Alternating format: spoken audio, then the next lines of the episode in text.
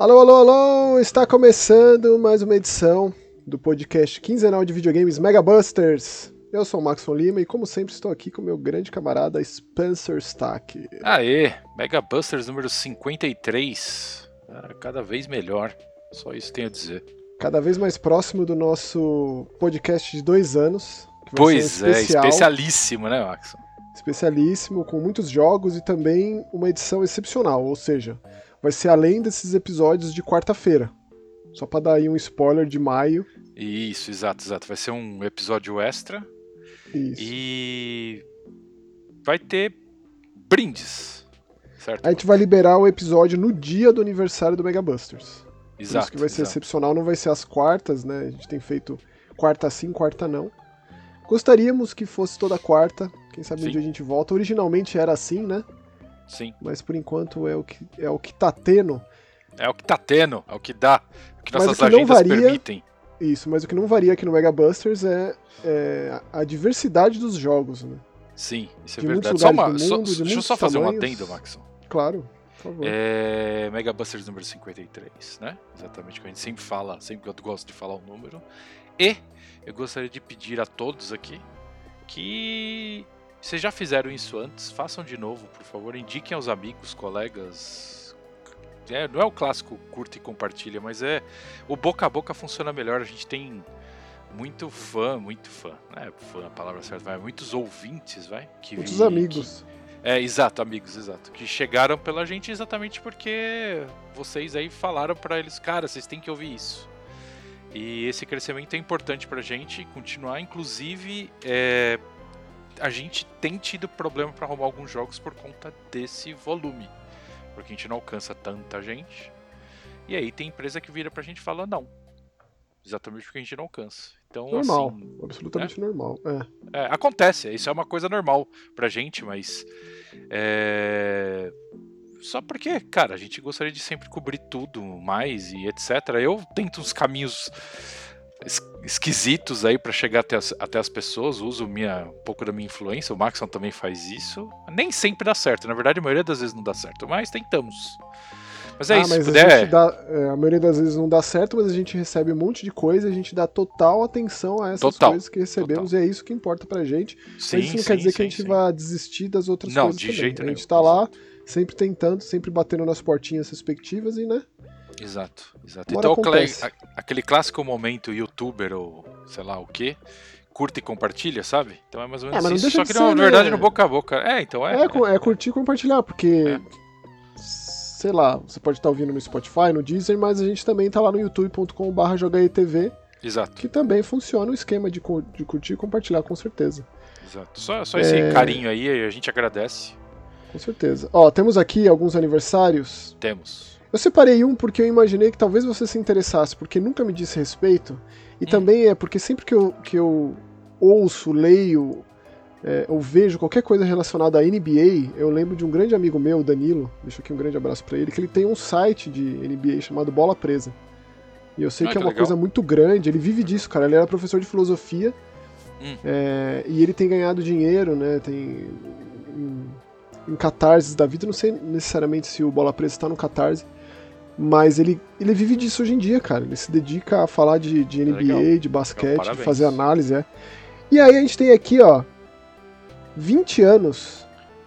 Em breve, né? Vão, ser completados no dia 29 de abril, 20 Sim. anos de NBA Street Volume 2. Sim, NBA Street, cara, volume 2, versão, vamos pensar assim, EA Sports Big. É, então, Certo? você falou do EA, do EA Big no último programa, né? E aí, Uhum. quando eu vi esse NBA Street, eu lembrei que talvez você se interessasse, talvez você Sim, não. na- é, esses jogos da EA Big de esporte, assim, inclusive Fifth Street, que acho que deve ser o mais famoso do- de quem ouve aqui, são, são esportes muito legais, assim, muito divertidos, porque eles são rápidos, dinâmicos, etc. Então, de alguma forma, cara, é muito bem lembrado, Max. Esse NBA Street aí é muito bom. O primeiro e o segundo eram muito bons. Eu, o mais perto que eu cheguei no negócio desse foi B-Ball, aquele jogo de basquete dos Looney Tunes do Super Nintendo, lembra? Sim, verdade, nossa, verdade. Eu amava esse jogo, talvez seja o único jogo de basquete que eu já tenha jogado na minha vida. É, E aí temos também, no mesmo dia, 29 de abril, A gente não costuma fazer isso, né? De falar de aniversário antes do programa sair.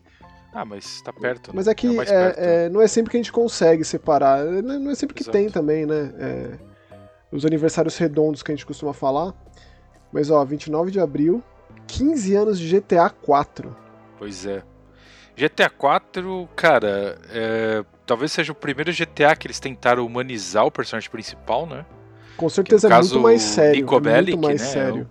Hã? Eu nem, eu nem digo que é humanizar, mas eu digo que tem uma seriedade lá que não era. Ah, sim, sim. Ah, mas é humanizar, né. Maxon?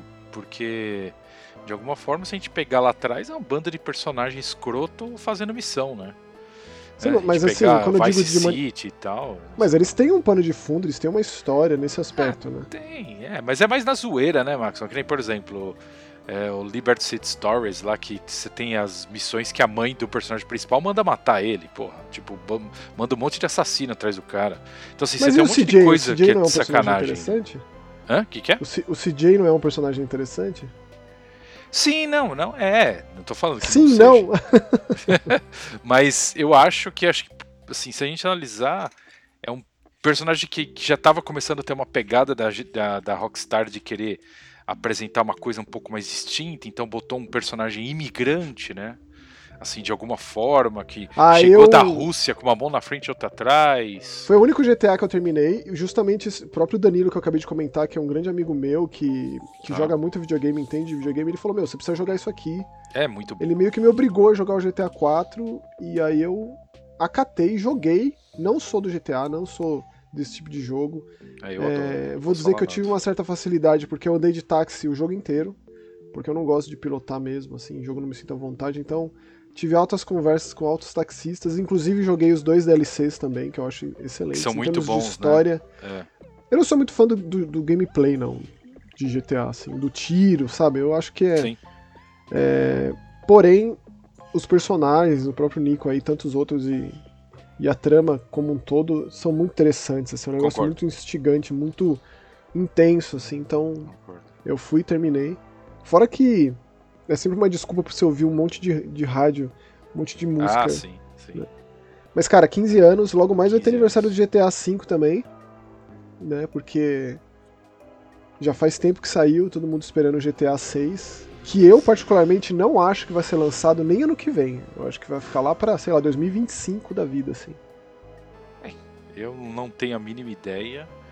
Eu acredito que. Eu fiquei meio chateado com esses, com esses remasters que eles lançaram aí. Ah, todo mundo, aparentemente, né? É, tipo, podiam ter dado um tapinha. Se fizesse um GTA 4 com. Que é um, que é um ótimo jogo.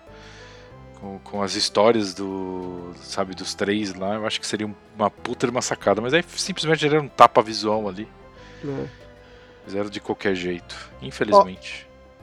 Ó, a Mas é gente, isso. a gente tem uma porrada de jogos, como eu mencionei agora Tem. há pouco, e, e a gente vai começar com um que a gente não planejava falar por aqui, É, a gente decidiu hoje, na verdade. É, verdade. porque o Dead Island 2 é coisa lá do Mais Que Horror, é coisa lá do Ouço Gente Morta. Porém, Exato.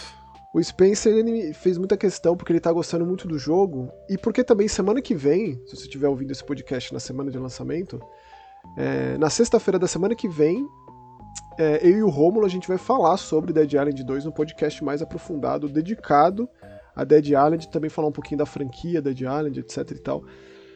Mas, cara, vou te dizer que esse aqui é, é a surpresa do ano, até o Com momento. total certeza. Com total Porque certeza. A gente tem todos os indícios de uma catástrofe, né, envolvendo Dead Island 2. Tipo, Sim, é, o jogo anunciado há muito tempo, passou na mão de muitos estúdios.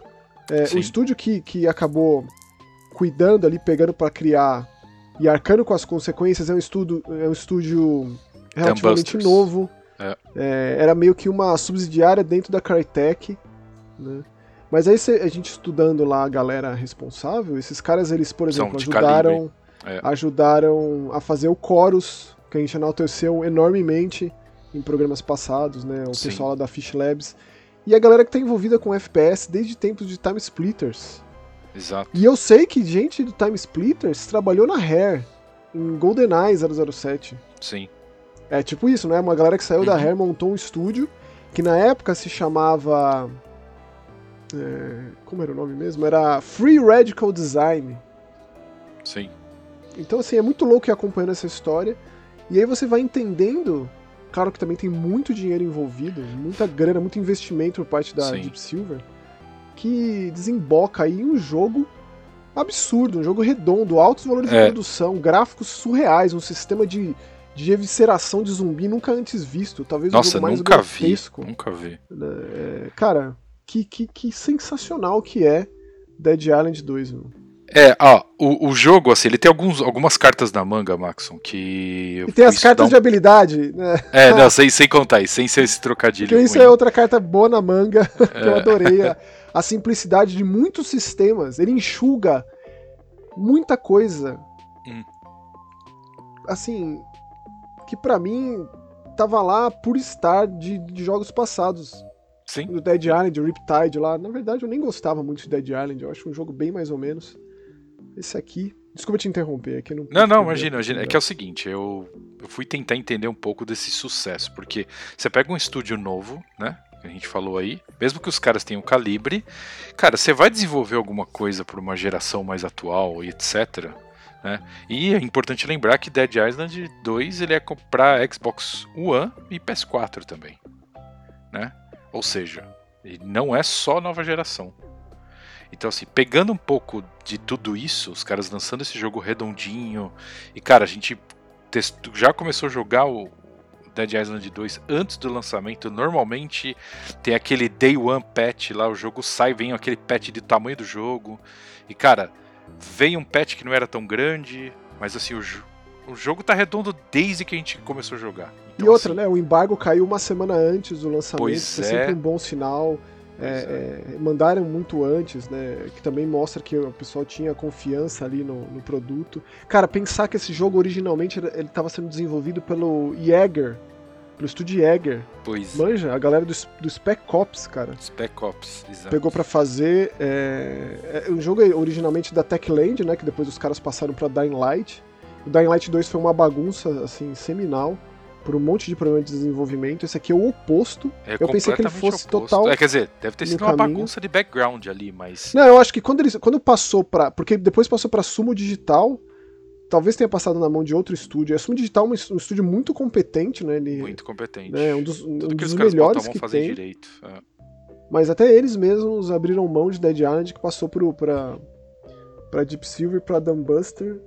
É, e assim, pra mim, assim, ele foi me ganhando.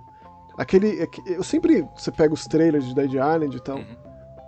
Do 2, especificamente, porque o trailer do Dead Island 1 é uma coisa assim brilhante, né? Até um problema se você asso- associa o trailer ao, ao jogo, porque foi feito por cineasta, foi o primeiro trailer Verdade, de videogame verdade. a ganhar Festival de Cannes, por exemplo. Sim. É, e não tem nada, tipo. Né, o jogo não faz uma fração do que aquele trailer, em, term- em termos né, de, de potencial, em termos de, de, de ser original, distinto, etc e tal.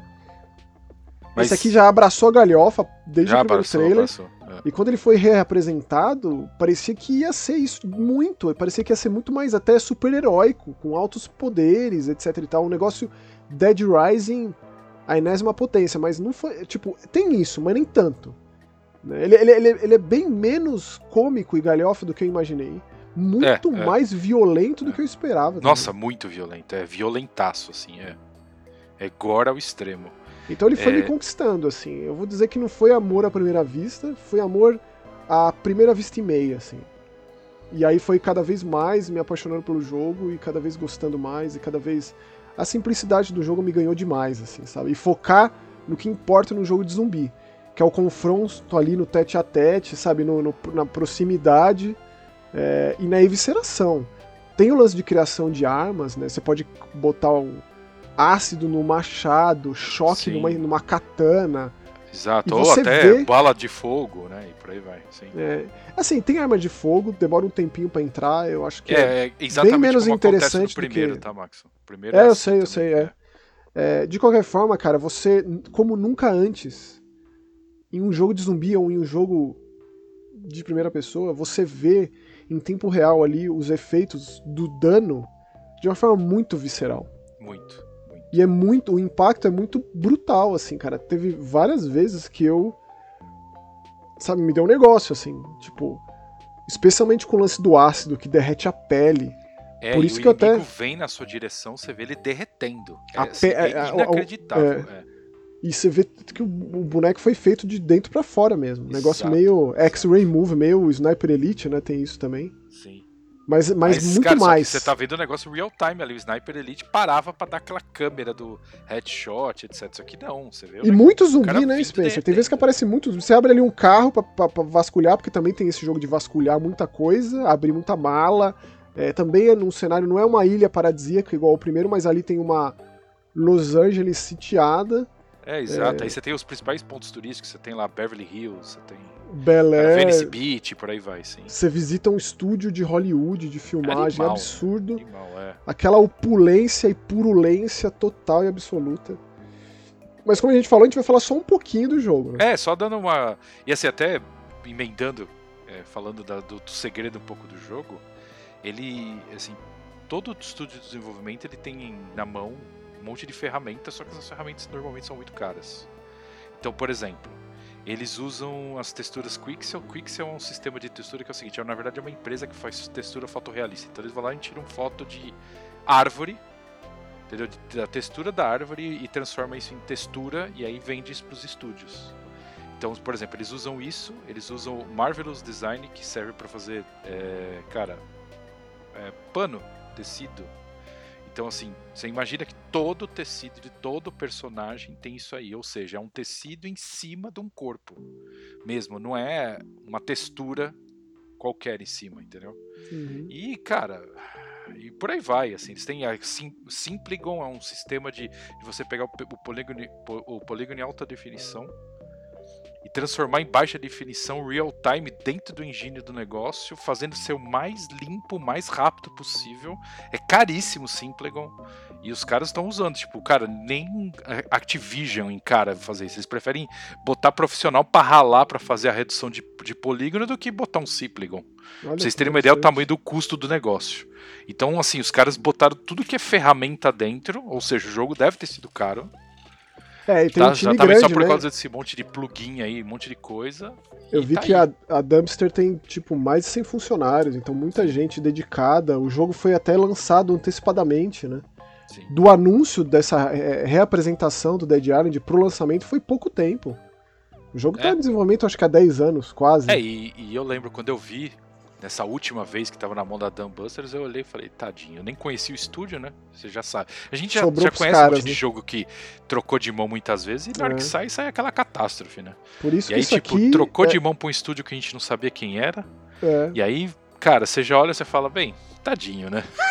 Olha, eu Dying Light que... 2 já não foi grande coisa, lá veio o Dead Island 2 também não ser grande coisa, só que, cara, muito obrigado, porque olha, que Eu jogo. espero que o Bloodlines 2 siga esse mesmo caminho, Que assim, jogo, que também é. é. um jogo que tá aí com muitos problemas, que já mudou de estúdio, de estúdio tá algumas vezes. É. sem data aí, tá em aberto, TBA total.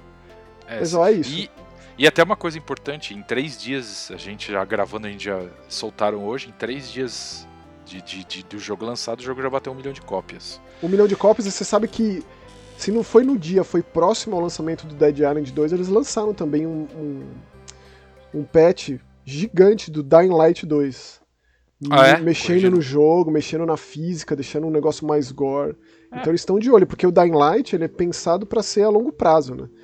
Esse aqui eu não sei até que ponto É, eles vão acho que fazer não, isso deve também. ter talvez um DLC, umas áreas de... de- de- Não, não, não, eu tô falando do Dying Light 2, né? Ah, sim, sim, sim, eu tô Agora- falando de Dead Island, né? Provavelmente vai ter DLC. Cara, eles, eles não vão deixar passar, é sucesso demais, mano. É eles vão aproveitar demais. isso. E tem o cooperativo, tem, né, eles vão aproveitar tudo Exato. isso, tenho certeza.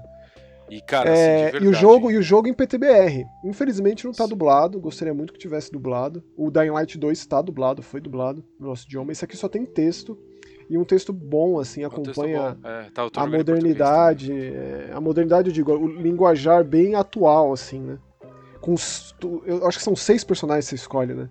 Sim. E eles, e eles são muito interessantes. né? Cara, é um baita jogo. Se você É, é, fã de zumbi, cada um. Eu tô com a Dani, que é Apinap. galhofão. a Dani é excelente, assim. Então, assim, cara, fã de zumbi. Especialmente fã de zumbi italiano. E eu vou dizer, cara, esse, esse, esse jogo, a galera é fã de zumbi de verdade. Eu, eu pego muita coisa, por exemplo, Sim. do clássico do Peter Jackson, lá um dos meus filmes favoritos de zumbi, que é o Fome Animal. Muitos momentos eu me via numa, numa realidade fome animalesca, assim. É, e também tem muito zumbi do Lúcio Fucci, que é aquele zumbi italiano podre. Podre. Então, É, e zumbi tem, às vezes aparece assim. Claro, você tem as classes de zumbi, então você tem o zumbi mais podrão lá, que é fácil de bater, ele morre rápido. Você tem o zumbi normal, você tem o zumbi que corre. Tem muitos, zumbi que- assim. o zumbi que E, grita e por aí vai. Bem fortão de ele- academia e tal. e eu acho que ele, ele, ele pega. Cara, ele corrige todos os problemas do outro Dead Island. Todos. Tudo É, que me corrige, fez me afastar, que me fez desgostar, não ter boas lembranças do Dead Island. É, eu 1. gostei bastante do primeiro. Eu achei Eu me bem mais bem. ou menos. Nossa, eu achei muito problemático, muito repetitivo. As missões secundárias mais idiotas que eu já vi num jogo. É, excessivamente disfuncional o combate melee com, com, com a arma corpo a corpo que o jogo tinha. Era péssimo, cara. Eu não- É, você demora pra pegar um pouco. Ah, mas eu entendo, eu entendo você falando. Mas assim, de qualquer forma, é, você tem um jogo redondo e visualmente, isso aqui, essa parte de cenário, sem ser a parte gore, etc. A parte de cenário, etc. Puta que pariu que jogo caprichado, velho. É, e eu digo assim, ele, ele é tão, o gráfico é tão bom que até parece que não tem muita interação, mas tem sim, dá pra você quebrar muita coisa, tem muita Dá, física dá. aplicada. É impressionante. Muito impressionante. Todo mundo que vê, eu joguei esse jogo no trabalho algumas vezes, né? É, e todo mundo que via, assim, passava, assim, né? Depois do almoço, etc e tal, quando, né? Pra dar uma parecida assim, pega e joga um videogame lá. Cara, é- é- as pessoas ficam em choque com esse jogo. Ficam, ficam. Em O jogo é choque. incrível. Em choque. E, e vou fazer um comentário que é um pouco de. Eu acho meio sacanagem, mas. Esse jogo tá até então com 75 pontos no Metacritic. Desculpa, é, é, não merece. Merece. Ah, eu nem levo em consideração isso aí, cara. Ah, não, só tô falando, mas assim, todo- todos os sites que eu li review, assim, pegando os grandes sites, desde Destructoid, etc., é, todos estão batendo a tecla da mesma coisa que eles simplesmente não entenderam o que é o jogo. Sabe quando a pessoa fala assim, ah, eu queria que o jogo fosse tal coisa? Você não tem que achar, querer que o jogo fosse tal coisa. Você tem que pensar do que, qual foi o projeto original. E outra coisa, cara, os zumbis não são burros pra você dar uma nota ruim. Na verdade, são espertos pra caralho. É, então, assim, você tem um monte de coisa. Cara, que esse jogo é positivo. Assim, de verdade, é, joguem. É incrível. Mas, mas eu acho que o Maxon pode diluir melhor essa, essa, essa ideia toda aí com o Rômulo. Acho que vale a pena fazer esse link aí, vocês ouvirem lá, porque. é, Cara, esse jogo daria pra fazer um Mega Busters inteiro, então eu imagino que o Maxon vai ser muito feliz com o Rômulo falando de Dead Island 2. É, eu acho que a gente eu nunca gente falou. morta. Eu acho que eu nunca comentei do Osso Gente Morta aqui no Mega Buster. Já falei do Mais Que Horror, né? Sim. O Osso Gente Morta é o podcast do Mais Que Horror. A gente hospeda ele lá no youtube.com.br Mais Que Horror, mas tá em Sim. todos os agregadores, tipo Amazon Music, Apple Podcasts, é, tudo quanto é coisa, também no Spotify, no Deezer. É, e o Osso de Gente Morta vai ser especial. O dessa semana vai ser de Evil Dead, Ascens- é, o, né, A Morte do Demônio é a Ascensão. Muito provavelmente o filme do ano, pra mim. Dificilmente algum filme de terror Uau. vai superar. Pra mim é uma alegria gigantesca um Evil Dead novo, de tão Legal boa qualidade. O último Evil Dead foi de 2013, no meio do caminho a gente teve o jogo, que é excelente também. Tá. E o da semana que vem vai ser do Dead Island. Então, vamos, vamos pros outros jogos aí? Você pensa que a gente tem vamos, muita coisa? Vamos sim. Vamos sim, tem muita coisa. Vamos lá. Tem jogo brasileiro, claro. É, um jogo do Felicidade. estúdio Estateira. O jogo chama Guns and Runs. É, também vai naquela linha de um jogo que foi lançado há uns anos no, no Steam e que agora chega às plataformas, aos consoles, né? Sim. É, e a oportunidade de falar do Estateira é porque eles estão há anos desenvolvendo um jogo de luta chamado Pocket Bravery, que tá pra sair. Acredito que sai esse ano. E o jogo tá assim, absurdamente incrível esse Pocket Bravery, cara. Pra Tá, quem gosta de jogo de luta tudo, né? 2D. Pixel art e tal, os personagens bem distintos, altos combos especiais. Segue bem a linha SNK, Capcom, anos 90, começo dos anos 2000 de jogo de luta. Mas esse aqui, o Guns N' Roses, como o próprio nome diz, ele é um jogo de tiro, de plataforma, bem nos moldes clássicos, bem no estilo contra Metal Slug. É, só que a pegada é ser mais rápido, né, Max? Aqui, a pegada é você meio. Por isso que até ó, Guns and Runs, é exatamente porque, tipo, você tentar fazer as coisas mais rápido, você sair correndo, pular rápido, matar o os carinhas e seguindo, né? É, ele tem vários personagens diferentes, ele tem. Por se passar dentro de um bunker, é, as fases são semelhantes, apesar de ter fase de gelo, fase com, Sim. com um aspecto mais de, de ácido, assim, que te causa até envenenamento, etc e tal. Mas as fases são excessivamente semelhantes. Os desafios, eles vão, claro, se tornando cada vez é, mais acalorados. Sim, Mas é um jogo de ve- é. Mas é um jogo de velocidade e de alta dificuldade, sim. Apesar dele ser generoso nos checkpoints, né? Ele tem uns recursos de acessibilidade dentro dele que pode tornar a experiência menos traumática. Mas ele é um jogo difícil, cara. boa. Ele é um É. jogo meio, é um jogo É, difícil, assim. Ele é Che- difícil, sim. É difícil. Eu fiquei bem apaixonado nesse jogo, pela trilha sonora e pelo chefão que é naquele esquema Robotnik, é sempre o mesmo cara com uma maquinária diferente. E ele tem todo um, uma- uma- um discurso lá do porquê que ele tá fazendo o que ele tá fazendo. Vale a pena experimentar personagens diferentes debatendo com esse vilão, entre aspas aí. Tipo, que ele tenta muitas vezes virar o jogo. de, Tipo, quem é o vilão? Sou eu ou são vocês? Mas é também é um, é um jogo que vai na linha da rebelião das máquinas. Eu só não esperava que fosse ter um impacto grande no texto que acontece quando a gente vai enfrentar esse vilão. É, Mas você gostou, o Spencer, do jogo? Ah, Você- eu, eu, eu achei assim, eu achei que o jogo ele, ele já trava rápido, assim, de, de questão de dificuldade. Mas ele é gostoso, e realmente, como você falou da parte do checkpoint, tipo, ele é generoso. Então, se você, se você morrer, você não vai voltar, tipo, cinco minutos atrás, entendeu? Você volta àquele estágio. É, Acho que são cinco estágios ali, é, antes é. de um chefe, alguma coisa assim. É, O dash desse jogo é muito forte do personagem. É, vai em todas as direções, ele anula vários, e é vários muito danos. importante. Não, é imprescindível. Porque, assim, você não, não tem árvore de habilidade, não tem elemento de RPG. Você pega alguns tiros que são limitados, ele tem um tiro Sim. básico, que é bem um padrãozinho do projétil lá, da, da bolinha e tal. É, pulo duplo, mas é, o dash é o diferencial. É o diferencial. Tem um especial que vai enchendo. é. E tem até, inclusive, aquele negócio meio celeste, né? Tem umas bolinhas assim espalhadas pelo cenário brilhando que te dão um, um impulso extra. É, ele me lembrou Celeste exatamente por causa disso, tá? Essa parte do, do impulso e de você tentar resolver as coisas rápido e o seu ta... e às vezes a parte de pulo e tiro ser meio calculado, exatamente como o Celeste tinha, aquela parte que você tinha que pensar rápido e fazer as coisas rápido, sabe? É, mas eu acho que ele é Mas mais é um lógico que é outra de... pegada né, e tal, né? É, porque é- o tiro é muito, é muito forte. Ele é mais um jogo É. de tiro do que um jogo de plataforma. Sim, sim. Mas eu gostei, cara. O gameplay é afiado, assim, e, pô, é uma oportunidade a gente puxar todo mundo pro Pocket Braver, né? 2023 é o ano do Street Fighter 6. Muito provavelmente a gente tá aí às vésperas do anúncio de um novo Mortal Kombat. O Ed Boon falando em tudo quanto é rede social sobre isso, né? Eu acho que vai ser muito em breve. Tem também o papo aí de que em maio vai ter um evento grande da Sony, o State of Play. E junho é o mês da E3, não vai ter E3, mas vai ter aquele monte de coisa. Né? Sim, aquele monte Summer de- Game Fest da vida Exato. e um Microsoft de... divulgando as coisas dela e por aí vai. Sim, sim. Então, Nintendo. eu acho que nos próximos meses a gente vai ter bastante anúncio. É, e o Pocket Bravery, cara, olha, mantenha no seu radar, caso você seja fã de jogo de luta. E a gente sempre faz muita questão de pontuar os jogos brasileiros aqui e aquela alegria que a gente tem comentado tanto, né? De que faz Sim, vários Mega sim. Busters.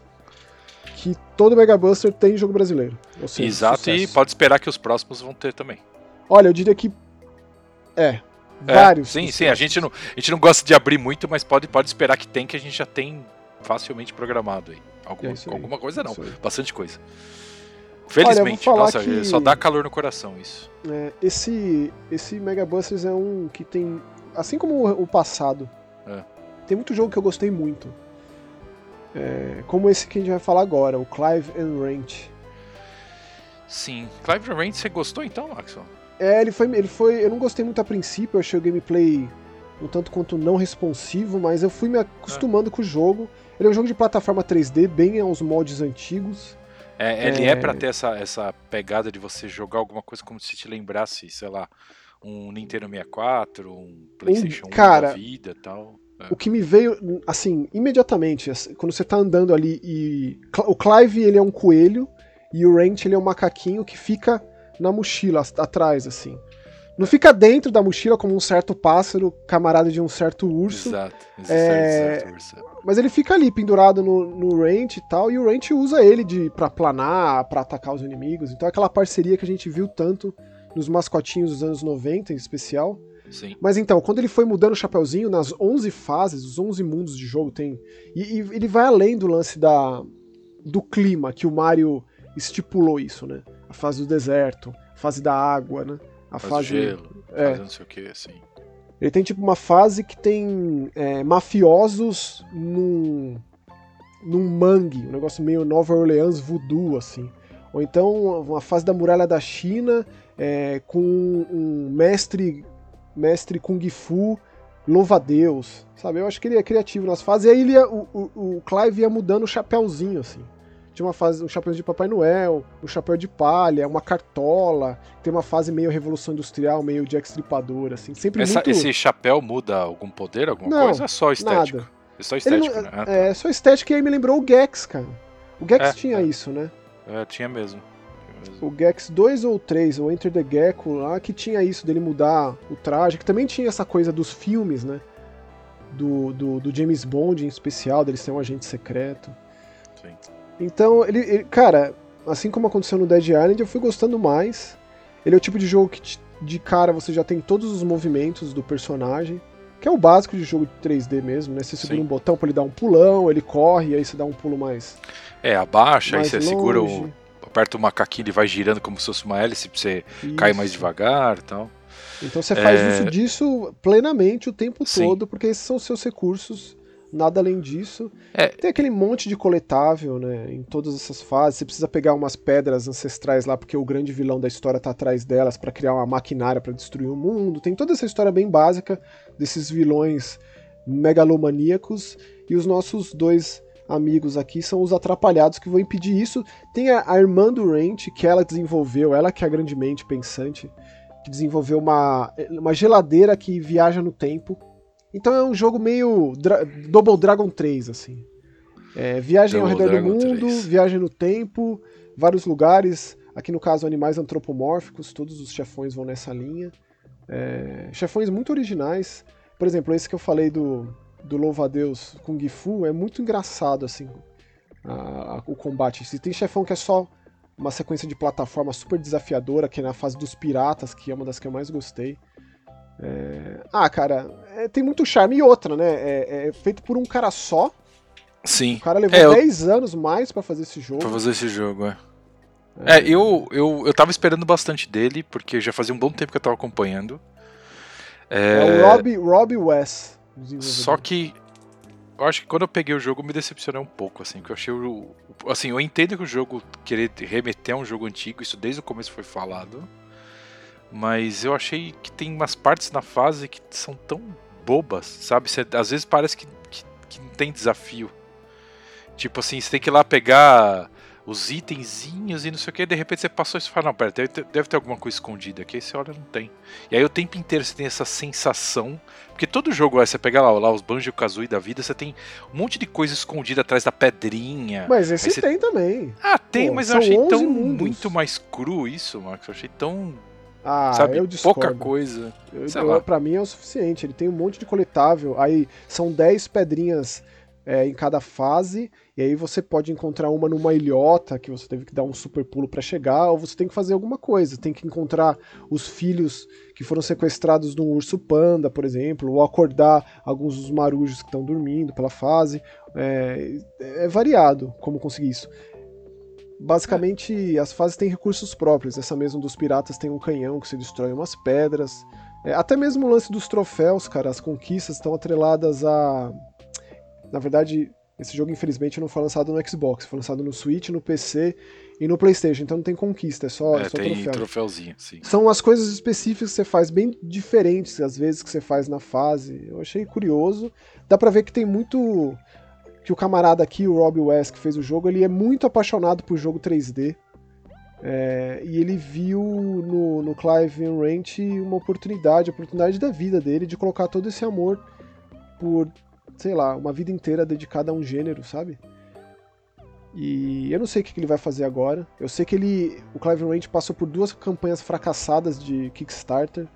Ele foi se encontrar em como chama aquele, aquele outro serviço de angariar recurso que não é bem o Kickstarter? É...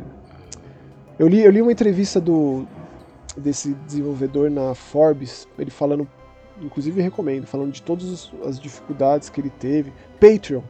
O Patreon é Isso. uma coisa meio que você tem um Patreon. salário, né, um dinheiro mensal, num valor que você estipula que você dá lá pro cara para ele continuar desenvolvendo. Aqui a gente tem, por exemplo, o Catarse da vida, funciona como um Patreon, né? É, e assim ele conseguiu não só fazer o Clive Ranch acontecer, mas contratar um compositor, depois contratar é, é um outro artista para fazer 2D para ele. Então, o grosso da coisa, grande parte, foi ele que desenvolveu tudo sozinho. Mas aí, justamente por conta do, do, do Patreon e tal, ele conseguiu trazer mais pessoas pro projeto e fez com que o projeto visse a luz do dia. É, é desse certo, né? Verdade. E assim, para mim isso é uma baita história, assim. Eu espero um dia saber mais dessa história, sabe? Quem sabe num documentário, um negócio. Porque sempre tem espaço para ser melhor, sabe? E é sempre muito difícil você ser um jogo que, que é nostálgico e ponto. É difícil você ser uma Hatching Time de jogos de plataforma. É difícil, é muito difícil ter outro a Hatching Time, assim. Sim, sim, sim. E o Clive Ranch, de fato, não é. Porém, ele, ele, sei lá, eu acho que no que diz respeito a demonstrar todo esse carinho por todo um gênero, sabe? O cara foi muito feliz, assim. Eu tenho problemas com gameplay, depois de ter jogado tantas e tantas horas. É, me parece um tanto flutuante. A câmera é frustrante em muitos sentidos, né? Mas, é, por exemplo. E as, e as, cenas, as cutscenes também, Max, são bem ah. frustrantes. Tem umas coisas que você, você fica olhando a cutscene, tenta você ver, tipo, umas animações ruins, tentando ah, passar mim... uma história que você fala, o que, que eu tô. Que que eu tô ah, isso, isso, não me incomoda. O grande lance do jogo ah. 3D é o gameplay em si, né? O jogo de plataforma 3D. É, então, mas ele não é perfeito, né? Não. A Bem concorrência longe. é muito braba nesse tipo de jogo. É. É... Mas você se acostuma, eu me acostumei. Não, e, se tipo, acostuma, se acostuma, sim, sim. Vai, quando sai o Yooka-Laylee. Inclusive tem até um personagem do Yooka-Laylee aqui fazendo uma aparição, achei tão legal. É uma homenagem tão, tão bonita, assim, quando eu vi aquele personagem, eu até mandei foto dele pro Spencer. Sim, verdade. É... O Yooka-Laylee, muita gente reclamava na época do lançamento, né? Problema de câmera, que, porra, eram os mesmos problemas que os jogos tinham lá atrás. E é isso. As pessoas elas tentam replicar tanto que vem até com um pacote de problema. O pacote de problema do, da, das antigas, né? É, o próprio Yooka-Laylee foi bem nessa linha. Por isso mesmo que eu digo, cara, depois de Mario 64, para mim o grande jogo de plataforma 3D é o Hat in Time, por ser muito criativo em uma série de, de aspectos, assim. É... Mas o Clive é, é, é, é, feito para quem é fã. Isso aqui não vai convencer ninguém, assim. É, Sim. E eu não acho que a gente te, te, tenha, tenha vivido aqui nesses últimos anos falta de jogo de plataforma 3D. Tem tido bastante. Tem tipo resgate de jogos que estão abandonados faz tempo, jogos completamente originais. É, tem tido bastante qualidade. O próprio Crash, que voltou com o Crash 4, ou os Ratchet Clank recentes, são todos jogos de plataforma excelentes, plataforma 3D. Então, assim, é uma época muito boa para se gostar de jogo de plataforma 3D, essa que a gente tem vivido. Mas é, é isso aí. E o próximo jogo, Max, o próximo jogo só você jogou, exclusivo do PC. É, Nine enquanto, Years of Shadows. E aí? Um jogo, um jogo mexicano, um Metroidvania mexicano. Assim, para ser absolutamente direto, esse aqui é o melhor Metroidvania que eu joguei desde Symphony of the Night. Nossa, sério? Esse e olha que aqui... esse, e olha que dos últimos meses a gente pegou uma bela de uma quantidade Não, de, de vai ter muito, e vai ter muitos nos próximos programas. É, e estão muitos por vir também. Vai ter bastante Metroidvania esse ano, inclusive vai ter, ter a categoria Metroidvania no Mega Busters de ah, tanto jogo ter, bom. É. Mas esse aqui dificilmente vai ser superado porque. Ah, é aquele pacotão assim de trilha sonora, arte. É, remete muito aos trabalhos da Supergiant em termos artísticos. E deixo aqui meu, minhas, meus parabéns pro estúdio Halberd, né, por fazer tão bem tudo isso. Tem uma história muito boa, tem uma história de criação de mundo através da música e cor, é, e um castelo onde é, de lá está saindo uma maldição que parece que vai acabar com o mundo, e a nossa protagonista Europa ela se vê na situação de, na posição de ir até lá e acabar com essa maldição, entender o que está acontecendo. É, ao mesmo tempo que ela é cheia de dúvidas e incertezas, ela quer fazer jus ao nome da mãe, que foi uma grande guerreira e tal e o jogo começa tudo preto e branco e depois você vai é, trazendo cor para isso. Com gameplay assim, ele é pixel art 2D. Gameplay sucinto, cara. Ela só tem essa é, como a própria arma que que dá nome ao estúdio, né? É uma alabarda. Manja, é uma lança com um machado na ponta. Com um machado assim. na ponta, é sim, bem... sim. Você só tem isso, porém, conforme você vai explorando esse castelo, que é um castelo meio vivo, não é bem o castelo do Drácula, né? É, é um castelo. É... Putz, como eu posso dizer isso sem estragar as, as surpresas de cada área? É, ele, não é, ele não é tão fantasioso, digamos assim. E aí você vai conseguindo novas armaduras, um negócio completamente Cavaleiros do Zodíaco, assim. Inclusive tem uma armadura lá que é muito parecida com a do Shun de Andrômeda. E essas armaduras, elas trazem elementais, né? Um elemental de fogo, de água, é, de terra, das florestas, com poderes diferentes. E aí você encontra pessoas perdidas por esse, por esse castelo, músicos, pintores, é, e você vai entendendo qual é que é a deles enfrentando uns chefões assim gigantes, muito bem animados e com batalhas desafiadoras. Ele não é difícil, o jogo não é excessivamente difícil. É, a Europa ela é acompanhada por uma espécie de urso fantasma, um ursinho de pelúcia fantasma flutuante, como se fosse um familiar do Alucard ali.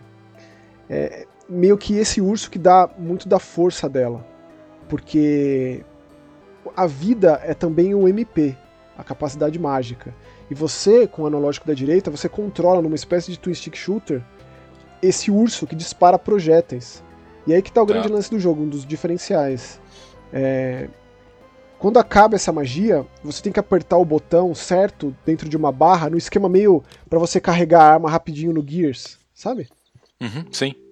Se você fizer isso, você recupera a sua barra. Se você não fizer isso, você precisa abraçar o urso para conseguir recuperar essa barra de mágica. Isso leva tempo e é, leva numa tempo, batalha é, numa batalha mais intensa, fervorosa assim, você não tem esse tempo. Então é, essa é a dinâmica. Conforme você bate nos inimigos com o elemental certo, ao inimigo de gelo, se você bate com o elemental de fogo, você dá mais dano. Então você recupera mais dessa barra de vida que também é a mágica. Então tem toda essa dinâmica. Porque em termos de, de poder, é, ele também foge um pouco. Ele tem um pulo duplo, evidentemente. Tem as coisas básicas que você vai adquirindo conforme você explora, né? para acessar novas áreas, com aquele mapa super gigante, minucioso e tal.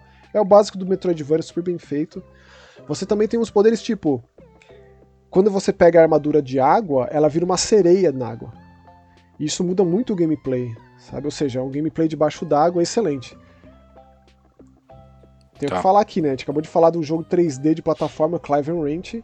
Sim quando ele entra debaixo d'água é uma catástrofe. É uma catástrofe. É, é. Nossa, é, é desesperador de difícil. É. Você não sabe se você tá subindo ou descendo, a câmera às vezes trava num ponto fixo do personagem que você não entende o que você tá fazendo, aí você fala assim, ah, agora eu tô descendo, tô afundando. Não, não tá. É, eu tive que fala, citar. e, é, e tem o um tempo, né? É. Ficou ah, um tempo lá embaixo d'água, você morre. É. Então aqui no caso, ela vai automaticamente mudando de armadura conforme você consegue acessar no esquema bem Metroid. Muito Metroid isso, né? Então tem as partes de fogo, que você pega a armadura de fogo e ela vira como se fossem umas penas de fênix que você flutua. Quando você flutua, ele, ele, ele sempre dá um passinho além, né? Ele não tem só isso. Então ele, ele, você flutua, você interage com lava. Você consegue se catapultar, dar um pulo adicional quando você aperta o botão certo, quando tem uma, uma bola de lava, sabe? Então ele uhum. sempre vai além. Então tem partes muito desafiadoras de gameplay embaixo d'água, com ela transformada em sereia, por exemplo. Ou então quando você está com o poder de terra, que você. que também remete a Metroid, só que em vez de ela virar a Morph Ball lá, ela entra em túneis subterrâneos, como se fosse um tatu. Então tem inúmeras possibilidades de mistura de todos esses elementos que o jogo só vai sendo engrandecido conforme você vai explorando e conseguindo novas habilidades, capacidades, sabe? E os chefões vão aparecendo e a história desenvolvendo. Sempre que você vai tipo de um andar pro outro, hum que é as novas áreas, como se fossem aqueles corredores do Symphony of the Night, né? Bem bonito, que divide uma área da outra. Sim, sim. Tem uma animação muito bonita da Europa, assim, com os olhos fechados, ela pensando com ela própria, assim, do tipo, o que, que eu tô fazendo aqui? Será que eu tô ajudando? Será que eu tô atrapalhando? Para onde eu vou? Então tem umas falas assim, sabe? E aí tem uns cristais também que você entende mais da formação do mundo. É muito interessante essa junção de música com cor e o mundo que nasce da música, né? Os seus grandes amigos nesse jogo fazem parte de uma orquestra você ajuda o violinista, ajuda a cantora, né, o baterista. Você enfrenta uns chefes, uns mini bosses assim super desafiadores, mas menores em escala, mas que oferecem um desafio diferente. Porque os chefões mesmo, que você consegue os novos poderes pra você avançar, hum. são gigantescos, caras. Tem chefe enorme assim, ó. Com aquela pixel art absurdamente bem animada, assim, um negócio maravilhoso. E a trilha sonora, o lance da Super Giant, eu citei porque a arte lembra as tá. cores, tá. né? Um jogo muito colorido, muito vibrante. E a trilha sonora, que é uma coisa ultra moderna, sabe? Com muita coisa eletrônica, mas também cheio de instrumentos clássicos, assim. É uma mistura do clássico e moderno, assim, que é uma coisa que a gente vê muito no, no Symphony of the Night, por isso que eu não parava de pensar. Amei esse jogo, cara. Espero que chegue a todas as plataformas, agora só tá disponível no PC, infelizmente. Só, só pra Steam, é. Mas Nine Years of Shadow, repito, eu como um grande fã de Metroidvania, basicamente não deixo passar nada. Esse aqui é o meu preferido desde Symphony of the Night, não estou exagerando, joguei esse jogo já faz tempo. Tenho jogado faz tempo ele. É, e é realmente tudo isso mesmo. Podem acreditar. Uau. Baita jogo. 60 pila Uau. no Steam. Sessentinha, delícia. Eu diria que é o jogo ideal você pegar e jogar enquanto você espera pelo Blasphemous 2 no fim do ano. Que se tem um jogo que vai passar esse, que pode ser que bata ali de frente, é o Blasphemous 2, porque, cara, só quem jogou o Blasphemous 1 sabe, né? Mas é isso. Nine Years of Shadows, jogo de Guadalajara, México. Beleza, hein? Que beleza. Aliás, aí, tá vendo? Tipo, vai do Dead Island, vai do Clive Ranch, vai do, do- do- e vai pro, pro mais um jogão, cara. Sim. E totalmente distintos, né? O que, que tem a ver um jogo com o outro? Com o outro nada, cara? não, nada, nada. Completamente distinto. O próximo jogo é o Tia. Vou falar, não é tia da sua tia, é tia com TCH. Cara, esse jogo, desde que foi anunciado, eu já fiquei apaixonado, fiquei bem de olho nele. Sim, eu também. também. É, essa proposta de ser uma homenagem à Nova Caledônia, né, onde os desenvolvedores do estúdio UASEB vivem. Nova Caledônia fica- é da Oceania, é um arquipélago da Oceania, é território francês, mas é uma coisa muito praiana, né, muito tropical, muito indígena, de aldeia. Esse jogo ele é deslumbrante, assim, visualmente falando Ele é muito bonito mesmo. de você parar e apreciar, de você sentir a paz daquele lugar. É, o, eu achei acho que a parte de cenário dele bem mais bonito do que os personagens. Só que não tô falando que os personagens são feios, é que tipo, o cenário é tão bonito que você Não, chega a parar e ficar olhando e falar, cara, que, que que é isso, né? Ah, os personagens são cheios de vida, assim, eles Não, são não, bem são. Não, estilizados. não é uma crítica destrutiva, por isso que eu falei. É que o cenário é tão caprichado, tá tão. Cara, que você fala, caraca, meu. O jogo é incrível mesmo. É, tanto é, em cima quanto embaixo d'água, assim, os cenários submersos, né? É um, é, um, é um desbunde, assim, visual.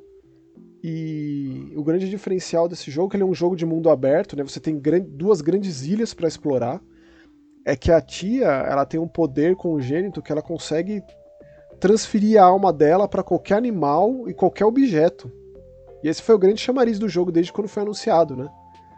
É, você consegue, e esse é um poder que você consegue logo no começo do jogo. Não, não é nem consegue, você desperta isso. Porque a tia, ela vive com um pai isoladamente. Eles levam uma vida de subsistência, né? Uma coisa muito calma, assim, e tal. E aí, é, um amigo chega nessa ilha, um amigo de longa data do pai, e ele é, e ele é seguido. No começo da história, esse poder da tia de transmutação aí de alma é desperto quando o pai dela é sequestrado por um xamã e ela passa o espírito dela pra dentro de um, de um facão na mão do cara e corta o rosto dele. É super brutal esse início, assim. Tipo, você tava ali tocando um ukulele com teu pai, dormindo, né, pescando assim, né? Tipo, ele, ele costura pra você lá o seu pano que você, que você usa pra planar e tal. E de repente tem essa coisa brutal, o pai sequestrado e a história passa a ser isso. Você atrás do teu pai. É, que existe um grande tirano assim nesse lugar. Existe tipo uma entidade do submundo que passou a existir entre as pessoas, dividiu as aldeias, dividiu as pessoas, foi, que causou muita discórdia entre os povos e tal. E ele vive lá, tipo, no topo, flutuando, numa espécie de pirâmide de ponta-cabeça, um negócio bem bizarro.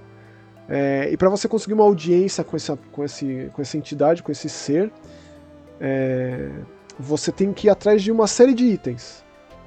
E conforme você. Que esse é o grande lance do jogo. Conforme você vai atrás desses itens, você vai interagindo com um monte de gente, cara. Um monte de gente absolutamente fascinante e vai explorando o mundo com esse poder único da tia, né?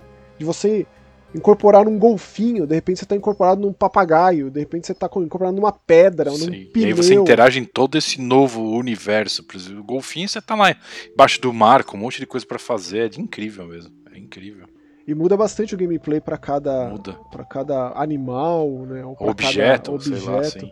As pedras são super úteis pra locomoção, cara, e você consegue tipo, ela é uma pedra meio Hulk assim, que ela pula, então ela vai rolando, ela cai de altas alturas e nada acontece. Você tem claro sua barra de espírito lá que você não pode ficar o tempo todo assim. E ele, por ser um jogo de mundo aberto, tem aquele monte de pontinho, um monte de coisinha, mas o jeito que você seguia não é aquele esquema GPS facilitador, não. Você tem que marcar os pontinhos no mapa, você tem que se, se- se posicionar ali. É, aí tem lá os pontos, ah, os Yubi Tower da vida, que você sobe num lugar mais alto, dá um grito, aparecem os pontinhos. É, tem os, os desafios de templo, que são super legais pra você conseguir mais pontos de espírito. A tia fazendo amizade com as pessoas, com os animais. Você consegue fazer carinho não só no cachorro, não só no gato, mas até nos animais mais perigosos, assim. Você pode arriscar e chegar e fazer carinho. Eu achei absurdo a relação desse jogo com a natureza, é, as paisagens, o tempo que você fica ali no silêncio, sabe, só curtindo, só tendo aquele vislumbre do cenário, É, o nascer do cenário é incrível, o sol, é pôr do incrível, né? sol. E o quanto você interage nas coisas do cenário, né, Max? É impressionante. Você usar né? a árvore pra, pra te catapultar pra frente. Pô, é incrível. Você tem a sua jangadinha lá, que você, né? Sim. o vento te leva, você vai ali no. Mas depois que eu comecei a usar golfinho e eu aumentei bem É, a você barra não de usa mais a espírito, jogada. É. esqueci da jangadinha. Você tem lá é, os seus pontos que você faz viagem rápida, resgata a jangada, etc e tal. Mas a navegação em si é super instigante, é bem diferente de um jogo de mundo aberto convencional. A Tia é uma personagem adorável. é, ela não é, uma- é, tipo, é uma personagem muito interativa do mundo, né? Ela, ela fala com as pessoas, ela tá ali revoltada com o que aconteceu com o pai dela. É, ao mesmo tempo que ela aprende muito com as pessoas, tem muito lance musical nesse jogo. Não é só o ukulele que você usa, e o ukulele é um negócio meio a ocarina do Link, porque você toca ali pra passar de dia pra noite, é, você toca pra atrair os animais. Pô, é super útil você tocar o ukulele e aparecer um papagaio, sabe? Que são os pássaros são os mais rápidos pra você se locomover. Muito bem pensado isso. Então depois, eu não vou nem dar mais spoiler dos- das capacidades do ukulele, porque é muito legal como você aprende as músicas novas. Você tem que fazer umas, umas torres de pedra que você equilibra, aí você aprende uma música nova. Ah, eu fiquei apaixonado nesse jogo, estou apaixonado nesse jogo. É um baita jogo, cara. É, Eu que não sou, e tô cada vez mais cansado de jogo de mundo aberto, eu não sou um grande af- aficionado por jogo de mundo aberto. É, Esse aqui. Esse, esse te pegou, te fisgou. Demais, É, demais, pois cara. Absurdo. Eu ficava ali tirando fotos. Você tem a máquina fotográfica, você tem que revelar suas fotos. É, tudo, cara. Tudo, assim. É, Tudo fora o ciclo de tempo, né, Max? Que você vai fazendo, você tá de manhã, vai entardecendo, o visual do jogo muda completamente de noite. É incrível, é incrível. O jogo é realmente. E eu vou dizer, cara, tipo, essa galera que mora lá nesse lugar deu um gostinho do que é a Nova Caledônia. Em termos culturais, artísticos, o povo, a comida, você tem os lugares que você come, os pratos, você vê aquilo, a fauna e a flora. Que coisa maravilhosa, cara. Tipo, é muito bem representado ali, sabe? É claro que tem uma história pesada por trás. Até os inimigos que você enfrenta são interessantes, são os soldados de pano, que essa entidade dá vida para esses tecidos.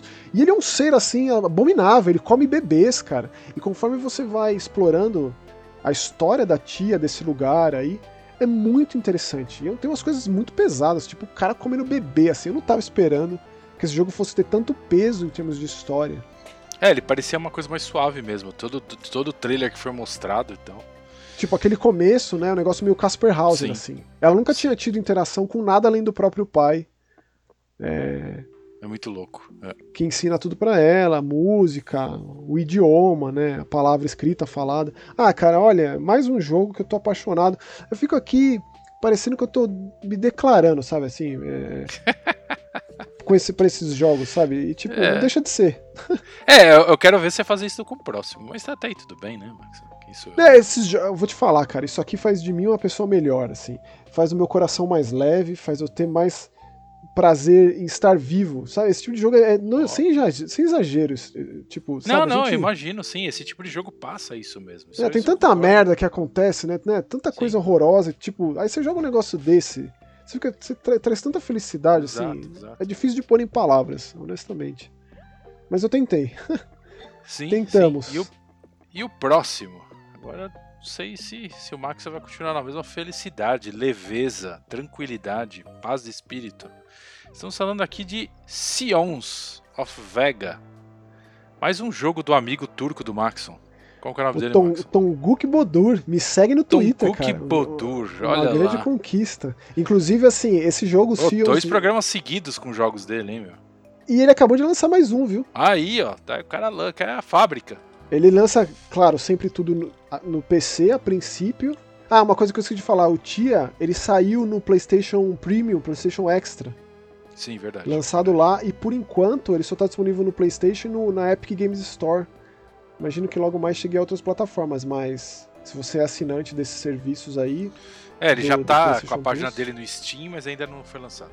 não tem nem data, né? É, não tem data, exato. E aí o Tom Gook, ele acabou de lançar aqui ó, um jogo chamado Gene. Saiu no Steam agora, é, no dia 7 de abril. Esse Seals of Vega ele foi lançado faz um tempinho no PC e agora chegou às plataformas. Exato. E eu diria assim, cara, que você vê uma evolução. Não vê, Spencer? Tipo, ele é mais simples no gameplay do que o que a gente falou no É, último Mega anterior. Busters, é. mas ele visualmente falando, ele é, ele é bem impressionante, você É, não é, acha? é, é. Sim, sim, com certeza. Mas. é, você tem um monte de pacoteira de pedra e árvore, Maxon, pra comprar, entendeu? Mas eu entendo o que você tá querendo dizer. Eu É, um você tem essa visão- Só que assim, é um jogo que você faz a mesma coisa a todo momento, né? Você Tipo, tem uma visão de programador que eu não tenho. Uma é, visão de é, não alguém de programador, mas de assim, desenvolvedor. desenvolvedor, sei lá, é. Sim, é lógico. Eu É. não tenho essa visão. Eu não sei É, se ele você comprou um ideia, assim, pacote você de árvore. Da, da Epic lá, eu posso pegar, comprar um jogo de, sei lá, acho que se eu gastar 100 dólares, eu compro um jogo de tudo que é tipo de árvore separado por região climática do mundo. E aí eu tenho, pronto, tá, as árvores do. Tenho coqueiro, tenho pinheiro, tenho o que eu quiser. E eu posso botar onde eu quiser isso, entendeu? É normal, é, você compra. Existem empresas que vivem disso, né? Aham.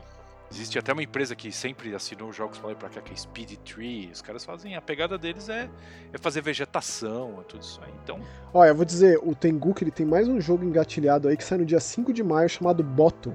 o- olha, o cara lança. Cara, o cara faz o quê? Um jogo a cada dois, três meses? Você quer saber? Ó, ó 1, 2, 3, 4, 5, 6, 7, 8, 9, 10.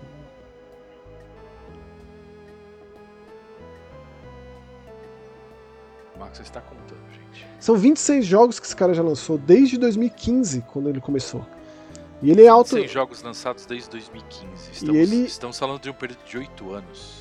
Então, ele, ele que se. ele lança seus próprios jogos. Eu, não- eu imagino que tenha um- um- um- uma terceirização aí pra, pra portabilidade, né? Que é um serviço difícil. Ah, fazer. sim, não. Ou tem um monte de empresa hoje, Maxon, que pega, vê um jogo já no Steam, chega pro cara e fala, ô, eu lanço ele pra console, a gente racha o lucro. E acabou, entendeu? É isso. Mas eu, eu gostei muito mais da história, do mundo de jogo do Seals of Vega do que do Raiders of Mirror, que a gente falou no Concordo, último programa. concordo, concordo. Apesar de.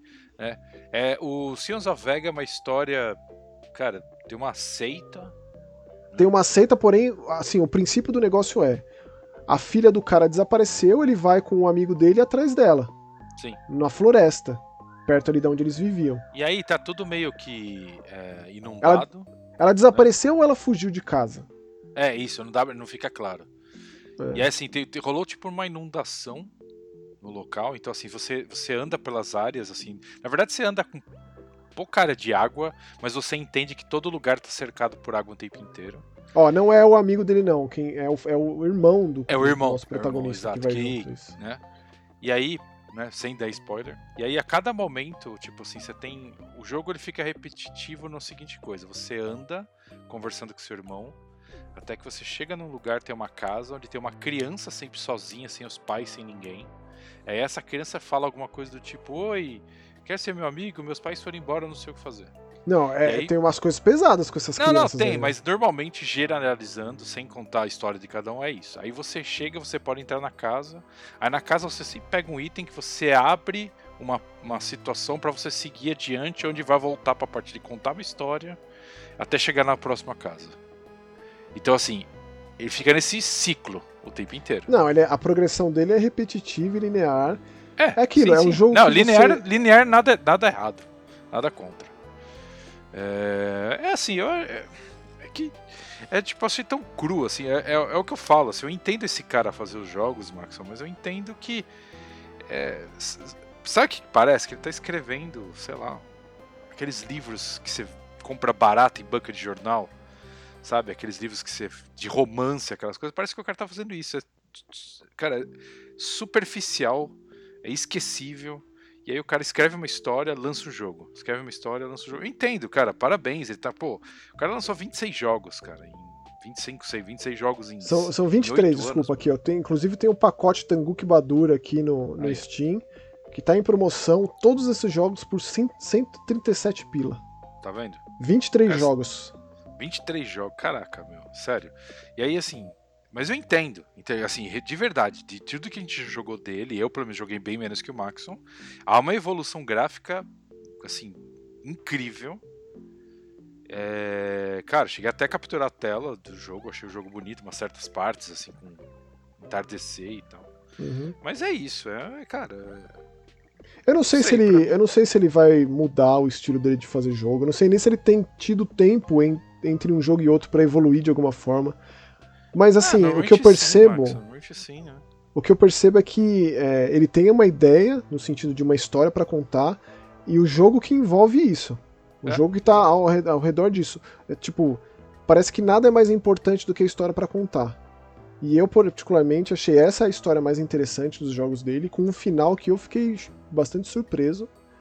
É, ao mesmo tempo que tem essa, essa, essa proposta Days Gone de ser, é, essa proposta Gone Home de ser, que muita gente não gosta, que não tem um aspecto de ganhar e perder de jogo.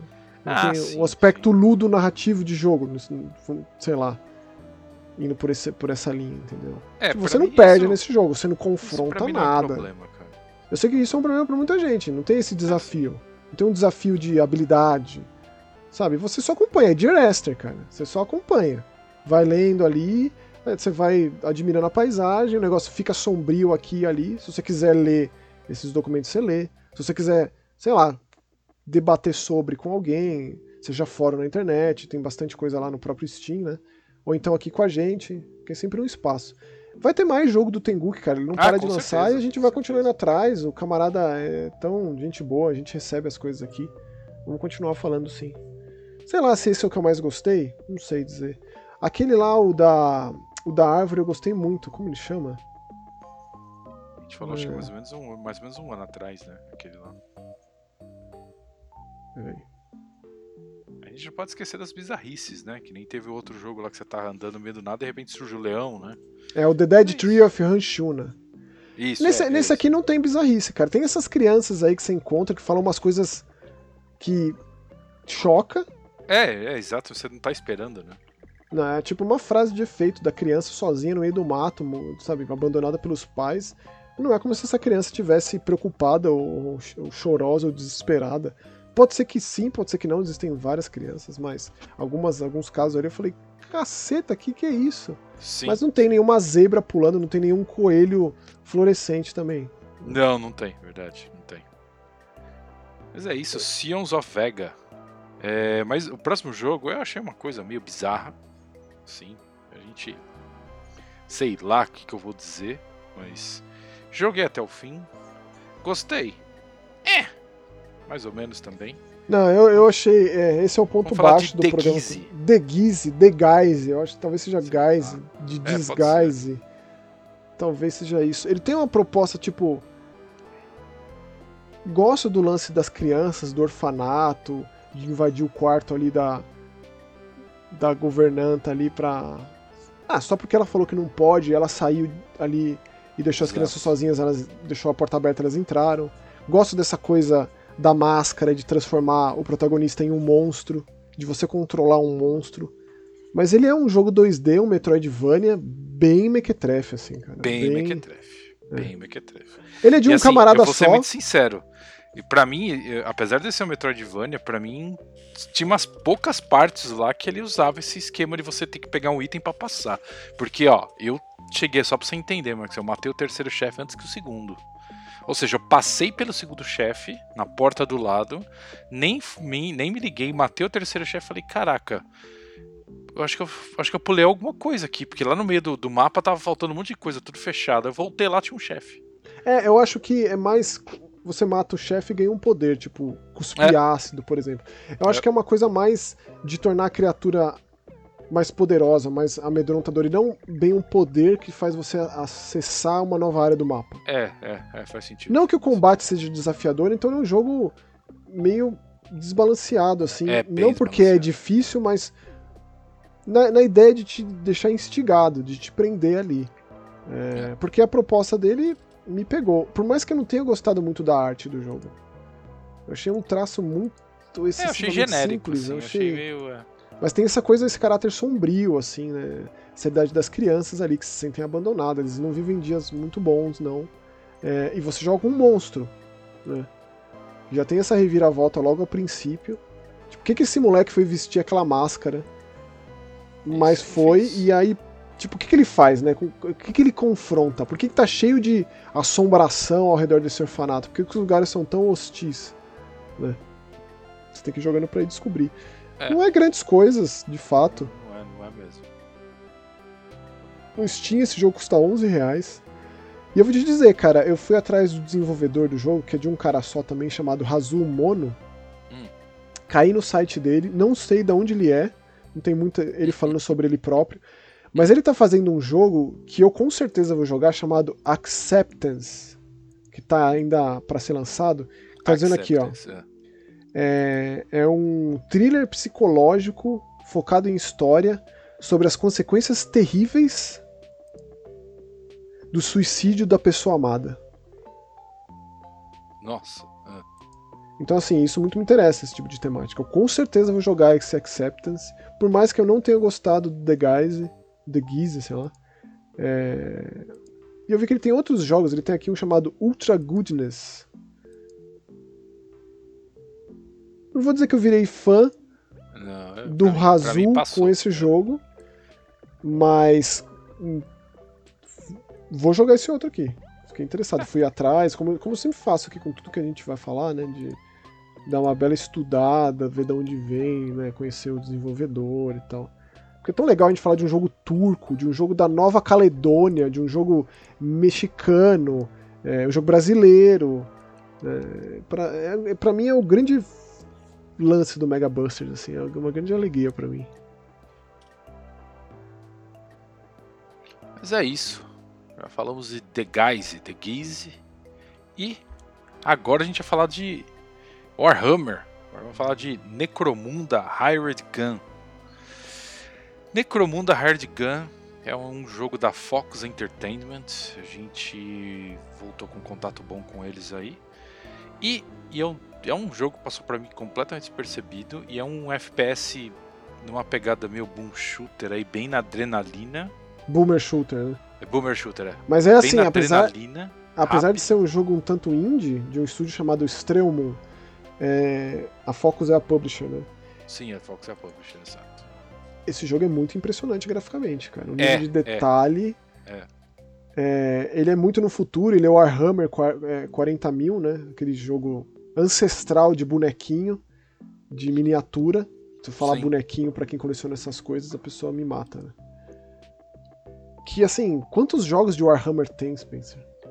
Ah, cara, eu acho que, eu acho que por ano deve sair uns 10, Maxon. Porque assim, só, só, só pegando a, a Focus, é, pegando na Com, esses caras aí, eles facilmente eles lançam uns 2, 3 por ano. Aí fica pingando entre jogo de ação, jogo de estratégia, ou até jogo de esporte, né? Porque a Nacon vai lançar um de futebol americano aí, de, de orc e tal, então. é, cara, não para, né? para. Não, a galera, do, a galera do Blood Gordon Canoli lançou um estilo Metal Slug, né? Pois é, então assim, não para. É um, os caras, tipo, não para de sair jogo desses universos. Aí você tem lá os Space Hulk, você tem. É, a galera que fez esse jogo, a galera que fez esse jogo vai. fez o Space Hulk Deathwing. Sim, sim. Assim, eu- exato. Eu gosto muito desse lance steampunk futuro, degeneração, gente mutante, só só gangue, um negócio meio do mal assim.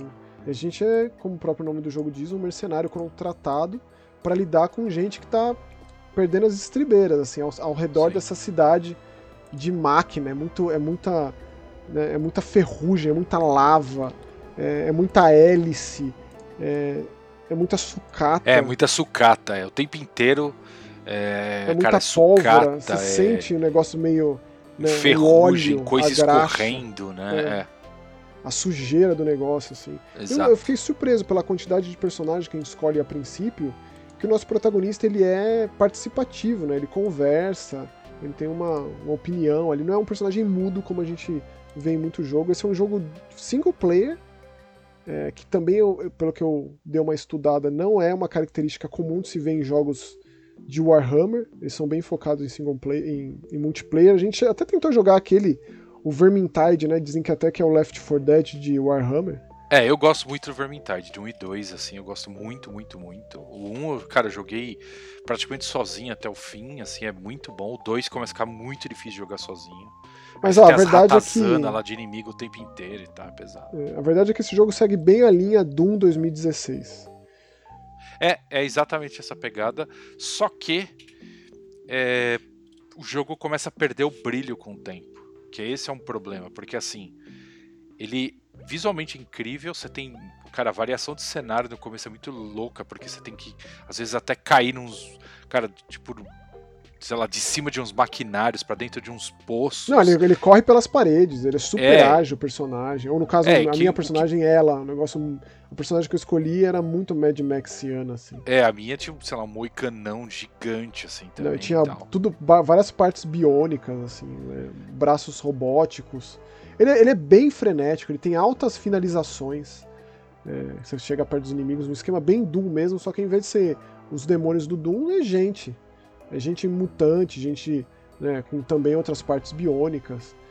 E é bem fatality, assim. Mas, cara, eu honestamente. é, eu, eu- eu não sou muito apaixonado por esse tipo de jogo. E quando ele remete a um jogo que ele já é muito alto nível, como por exemplo o Doom 2016, o Doom Eternal, é difícil não traçar os comparativos e é difícil Exato. não ficar. exato. Porra, por que, que eu tô jogando isso sendo que eu podia jogar o Doom de novo, que é infinitamente superior que esse jogo, cara? É, é o pensamento, Exato. sabe? Sim. Então esse traz um monte de coisa, tem um, tem um monte de equipamento pra você colocar, parte de arma, e medalhão, e acessório, e sei lá, cara, e, e um monte de loot, e depois você sempre volta pra aquela cidade onde você coleta mais missões. Fiquei, É, fiquei sabe, cansado o- do, do formato do jogo, sabe? Eu, a gente acabou come- eu acabei comendo bola, mas essa Stream On Studio, ela hoje pertence à Focus. A Focus comprou. Streamon, né? A Fox É. comprou. Então, assim, é um estúdio, um estúdio francês lá de Paris e tal. Então, é, fizeram três jogos até hoje. Sei lá, desde 2011 eles estão aí. Mas eles fazem os próprios jogos de ponta a ponta, assim. Então, cara, parabéns, assim. Eles Com certeza, é- trabalho, Esse jogo, graficamente falando, tem muito apelo. É. É, realmente. ele, é, ele é bem. Ele, ele tem muito detalhe nesse cenário de indústria degenerada que a gente comentou, de lava e de, de, de futuro decadente. Bem pra, tipo, séculos pra frente aí na história da humanidade. E pra É, quem bem- acompanha, pra quem gosta de Warhammer, eu não sei o quanto isso é, engrandece o folclore, a mitologia de Warhammer, sabe? É, É, o, aprofunda, sei lá, não sei. Sabe, eu sempre, eu sempre que. Sempre, eu sempre fui curioso, né? Eu nunca fui muito jogar RPG de livro, essas coisas, mas sempre fui curioso e eu sempre conversei. é, por exemplo, com, tem um amigo dentro da Focus e conversei sempre por que, que eles escolhem o mundo de Warhammer, né? E ele falou que o Warhammer, tipo, o universo, quando eles criam os RPGs e tudo, eles criam todo esse universo, né? E as histórias. E eles separam histórias que eles já deixam prontas para ser feitas em outras mídias. Então você tem HQ, jogo e etc. Então, para eles é muito importante, por exemplo, eh, esse Hired Gun é uma história que existe, já estava pronta dentro do RPG de livro, que tem essa vertente que sai para esse caminho, onde o cara que jogou RPG de livro, de livro, ele vai falar assim: "Caraca, saiu o jogo do Hired Gun", exatamente porque o cara já sabe que a história estava lá, então junta as coisas. Então, os caras já preparam todos esses essas esses caminhos alternativos aí. Então é por isso que acaba tendo uma coisa muito grande, assim. Até foge um pouco do, do- das outras empresas, né? é, de, que fazem RPG, etc. Porque talvez eles não pensem tanto nesse caminho secundário aí. É, talvez porque de uma forma ele, mais ele é um. RPG, ele é um RPG bem de miniatura. De Sim. miniatura com um, um campo de guerra, assim. Como se fosse uma maquete. É mais que só um tabuleiro, é um negócio enorme. É, e também é de décadas, né? Dos anos 80, isso. É super Sim, sim, popular. É universo expandido gi- gigantesco. Não tem nem o que falar, cara. Eu acho que quem, quem se aprofunda nisso, tem interesse, tem, tipo. Imagina a quantidade de coisa pra consumir, pra jogar. Nossa, É, não só em videogame, mas né. É uma pesquisa interessante. Você passa horas e horas só lendo a respeito e vendo onde o negócio vai parar. Mas, particularmente esse aqui, que vai bem na linha de, de um FPS. Eu não sei se dá pra chamar de boomer shooter. Eu não sei se boomer shooter se encaixa só pra jogo retrô visualmente, sabe?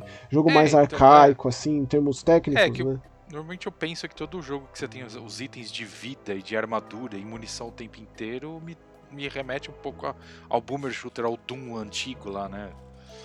Eu Uhum. penso dessa forma. Talvez não seja o, o termo É, correto, é difícil mas... entender exatamente É. quais são os critérios, mas eu acho que parando pra pensar por esse lado, se, se classificaria assim.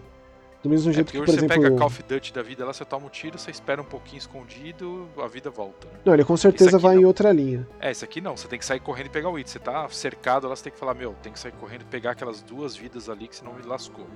E é isso. E, e, assim, é como eu falei, o jogo começa muito bem, é uma puta adrenalina. Cara, muito inimigo o tempo inteiro. E o então você metalzão, né? quieto. Que também remete É, muito ao Doom. o A trilha sonora é pesada uma- e tem o seu mastiff, né? O cachorro.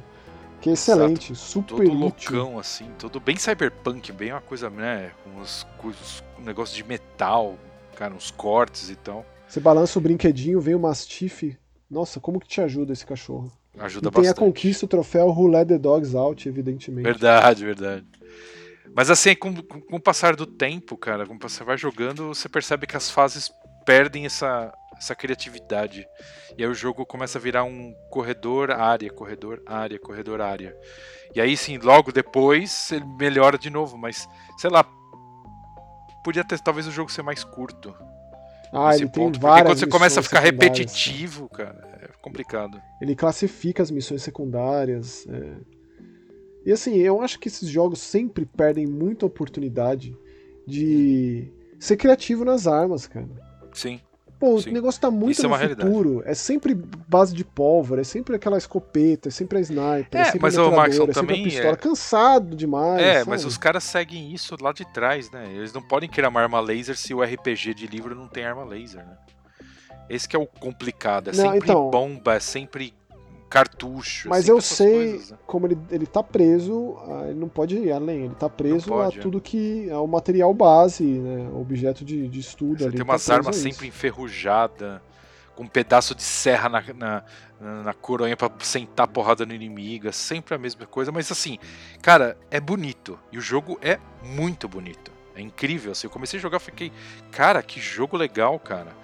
Sabe, uma- um mesclado de coisas, você sempre tem aquele ferro fundido, você sempre tem o esgotão. Mas eu vou mas te assim, falar, super bem feito, cara. vou te falar, em um extremo a gente tem Tia, no outro extremo a gente tem esse jogo aqui, Necromunda. Verdade. No outro extremo, assim. Lá no- é, é impressionante. Eu fico até, Verdade. né, para mostrar o leque de possibilidades, particularmente desse programa aqui. Porque agora a gente vai para um outro extremo ainda, né? O último jogo aqui do nosso, do nosso programa, que tipo. Que é o Pinball FX. Que chegou às plataformas novas, Sim. Pinball, Pinball Effects. FX. Effects, sim, sim. É, é talvez o, o mais clássico dos pinball de videogame. É, é, é, Pinball Effects ele já vem. Cara, Eu lembro de ter jogado no, no- na Live Arcade, do 360. é, sim, é o que é o, é o Pinball Effects 2. E aí depois eles lançaram, foram pro 3, que já era quando chegou mais ou menos o Xbox One, assim, tal, né? PlayStation 4 e tal. E depois eles agora decidiram fazer uma nova versão com gráficos melhores, 4K e tal. Mas aí você tinha a parte boa do 2 e do 3 é que grande parte das mesas que você tinha no 2 você simplesmente migrava pro 3 gratuitamente. Agora tem que comprar, né? Agora você tem que comprar tudo de novo, mesmo que seja a mesma mesa. Eu entendo, né? Assim, é, assim eu, eu sou muito fã de Pinball Effects. Assim, eu e a, e a minha esposa a gente joga muito. É, tipo assim, só pra vocês terem uma ideia, tipo, no Xbox Series eu tenho o Pinball Effects 2, o 3 e o novo instalado. Aí você pergunta por quê? Porque o 2 tem mesa que não tem no 3. E são mesas que a gente joga, por exemplo, South Park. Cara, eu amo as mesas do South Park, assim, são muito foda. Então. E aí, tipo, logicamente, o Pinball Effects 2 ele é bem mais. Não é bem mais simples, mas. É, cara, é mais limitado. Então, o que tem de mesa é, do 2 que foi pro 3, eu prefiro jogar no 3. E aí, é, tava conversando com o Maxon, porque eu fui jogar e eu achei o jogo com atraso, assim. O jogo. Pinball Effects é, é tudo. Cara, é que jogar pinball é uma coisa mecânica, uma coisa de ação e reação, né? Assim, tem que ser muito rápido. E eu achei o jogo no começo bem, bem atrasado. Tipo assim, eu não gostei de jeito nenhum. Tipo, logicamente o visual e tudo era bem melhor. Só que os caras mesmo foram lançando os updates já avisando que eles estavam tirando esses atrasos e corrigindo os pequenos erros e tal. E hoje eu posso falar pra vocês que o, jo o jogo tá na faixa de uns 80%, assim. Então... É, esse é um jogo grátis, né? É, grátis assim, esse é o que você, realmente você compra as mesas, né? Você que tem uma tem mesa. mesas originais é. que não são pagas, mas tem várias licenciadas que você vai comprando mesa a mesa. É, que aí você tem. O, o forte de, dos Pinball Effects, principalmente do 3 e do 2 lá, era. Você tinha as mesas da Marvel e as mesas do Star Wars. E aí eles foram abrindo leque e foram trazendo algumas, empre... algumas máquinas de pinball mesmo, né? É... Da, da, da Bali, etc da Bali, não, desculpa, da Midway. É, porém, eles acabaram fazendo, por exemplo, vai, máquina do. do Família é, Adams. Jurassic Park, por exemplo. Família Adams foi a que eu mais assim. joguei. Depois eles lançaram do, uma, uma, trilogia do Alien. A do Família Adams do Garfield foi. foi no, eu gostei muito. É que eu foquei nelas. Você sabia que, que a empresa que faz esse jogo foi comprada pela Embracer? Sim, sim, eu sei. Eu sei, já faz um tempo. Até por isso que eu acho que eles devem ter mudado um pouco a pegada. Esse estúdio é um estúdio. Cara, eu, eu sigo esses caras há muito tempo porque eu gosto muito de Pinball Effects. E é, pra mim é o melhor pinball que tem. É o estúdio é... da Hungria, né? Os Zen Studios. Né? É, então sim, sim. Eles têm estúdio também na Polônia. Então eles têm um pouco, um pouco nos dois lados, assim. Eles têm dois desenvolvimentos. Porque assim, eles. A, a empresa, essa Zen Studios, ela, ela desenvolvia uns outros jogos. É, ele fez, um... fez uma série famosa. É série, né? Acho que são só dois do jogos, é o Castle Storm. Isso, exato. Inclusive é tem mesa lembro, de né? pinball né? também. Muito provavelmente eles têm outros jogos, mas eu me lembro desses dois, de ver aquele logo do, do Zen Studios. De qualquer forma, tipo. Tá aqui, é notório que eles sabem dos problemas e que estão tentando arrumar. Não, não, isso, isso o tempo inteiro, cara. Eles têm uma comunidade muito próxima, como eu falei. Esses caras são os bons do pinball, assim, tipo, são eles, entendeu? É, então, assim, o tempo inteiro eles lançam update, assim como eles lançam mesa, eles ouvem muito o que o público quer de mesa. É, cara, eu eu amo esses, assim, eu, eu amo o trabalho desses caras, entendeu? Você gosta de pinball também, a máquina, o fliperama? E desculpa, eu falei uma coisa errada. Os pinballs que eles fizeram seguindo as máquinas originais são os pinballs da Williams. Ah, interessante. Tá, então assim, eles lançaram muita coisa velha lá de trás e refizeram tudo, né? Agora você perguntou se eu gosto das... da, da, máquina mesmo? É. Pra caralho. Nossa, eu amo pinball. Facilmente eu teria um pinball em casa. Que inclusive, a máquina de pinball que eu mais gosto, é... eles anunciaram recentemente que eles estão trazendo agora pro, pro, pro, pinball, pro, pro Pinball Effects, que é o Twilight Zone, baseado no seriado de televisão e tal. E por que, que a máquina era boa? Ela tinha um esquema de você ter as bolas de Onix, eram umas bolas cinza escuro, e essas bolas, cara, elas derrapavam na pista, na, na, na, na mesa. Então, você jogava a bola, ela fazia um efeito e ela, cara, ela, ela fazia curva na, na máquina. É, é inacreditável de de, de foda essa máquina. que demais. Eu, eu lembro é, muito tipo, de uma memória cara, de é, infância. Assim, se eu tivesse dinheiro, eu teria essa máquina em casa. Eu Antes tenho... de ter um, um arcade, eu teria essa máquina em casa. Eu tenho uma memória de infância de uma máquina do, da Hora do Pesadelo que tinha a ah. luva do Fred no meio. Sim, sim, que você sacava. Você começava lançando a bola com a luva, sim, sim. Não, não, era a luva assim na no máquina. Meio? É, como se tivesse ela é, com as unhas no meio, assim. Me lembro disso de quando eu era moleque. É, cara, esses caras são muito bons. E aí, tipo, que saiu agora já recentemente pra essa, pra essa sequência nova aí, saiu o pinball do é, Indiana Jones, saiu do Snoopy. É, e são coisas que não tinha no Pinball FX 3. E saiu também da Gearbox, né? Então você tem lá a mesa do Fallout, etc. Então eles, eles licenciam muita coisa. Tem Bethesda, que a Bethesda já era do Pinball FX 3. Mas o que, que tem da Gearbox? Do Borderlands? É, então não, eles têm uma, uma trilogia, são três pinballs da, da Gearbox, vem Borderlands, Fallout. Não, Fallout não, Fallout é do. É Bethesda, Fallout. Coisa. É Bethesda, é, peraí. O site deles é uma zona, mano. Não, beleza, é tipo bem na linha do Borderlands. Cara, mas tem muita opção, o negócio é grátis, você tem lá todas as mesas à disposição, você vai comprando uma por vez. O que você achar melhor. É, o, o, certo é você comprar os pacotes, né? Você tem, tipo, por exemplo, da Marvel, você pode comprar o pacote total.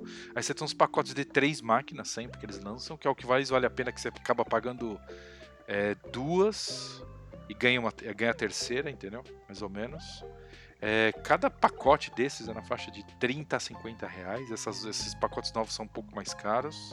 É, tem mas ainda mesmo de... assim, mesmo no Pinball Effects novo, você pega os pacotes mais velhos, você paga 34, 37 reais. Tem pacote de 19 reais, tem pacote de 33. É, são, eles vão variando, é, eles vão variando. Tem todo tipo de preço, é. É, quando o pacote é deles mesmo, das máquinas de, deles, é um pouco mais barato. Eu acho que esse preço de R$18,99 é, é só uma máquina, viu? É, 18. É, normalmente é, porque existe pacote de uma máquina só, tá? Por exemplo, do The Garfield. Dead é uma máquina só. Do Garfield é uma máquina só e custa é esse preço aí. Só. Cara, é. quase 20 pila numa, numa mesa de fliperama. É, só que, lá. cara, rende isso, Max. É engraçado falar. Por exemplo, se você pegar um pacote de Star Wars, cara, você vai demorar facilmente. Assim, se você for jogar mesmo, tá? Não só testar cada máquina. Se for jogar mesmo, você vai demorar, cara, eu acho que umas, um mês, assim, pra você jogar tudo direito.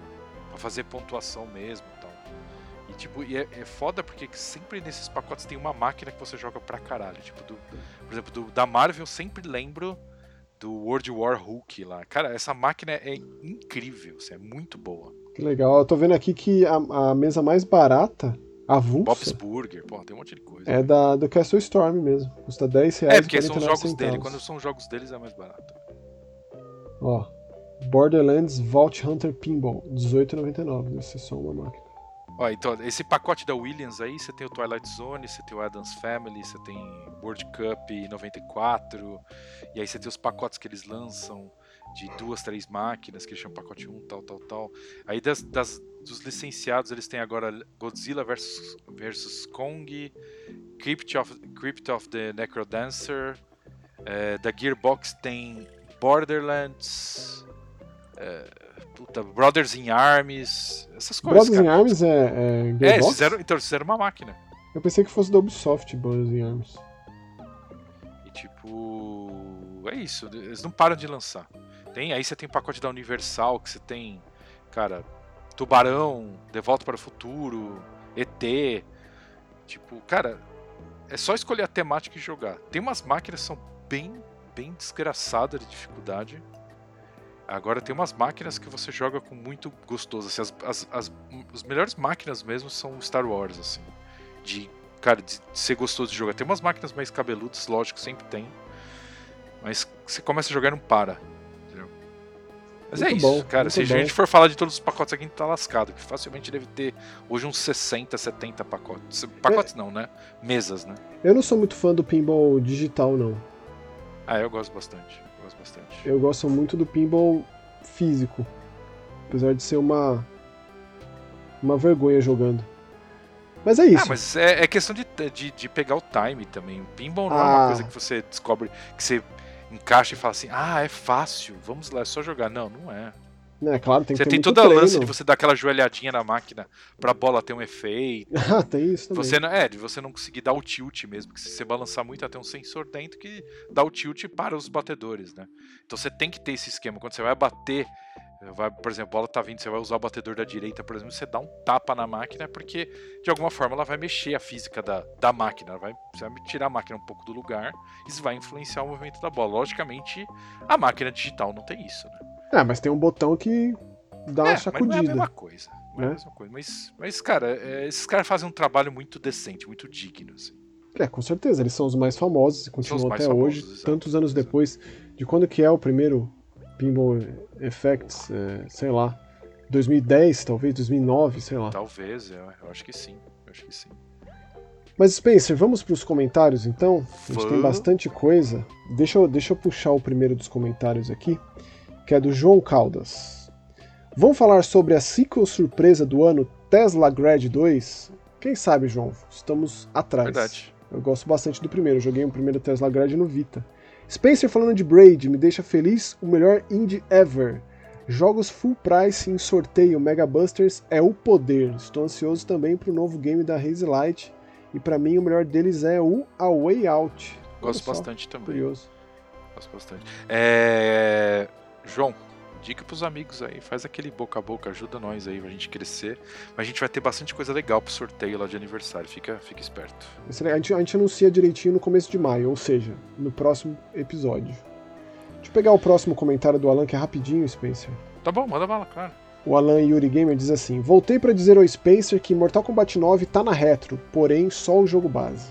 Cara, sério? Porque nunca entra em venda, nunca nada. Eu tenho pior que assim, eu tenho o jogo em disco. Eu tenho disco do PS3. É, então eu tenho de, de Xbox 360. Gostava muito de jogar, eu gosto muito de Mortal Kombat 9, cara. Acho ele muito, muito dinâmico.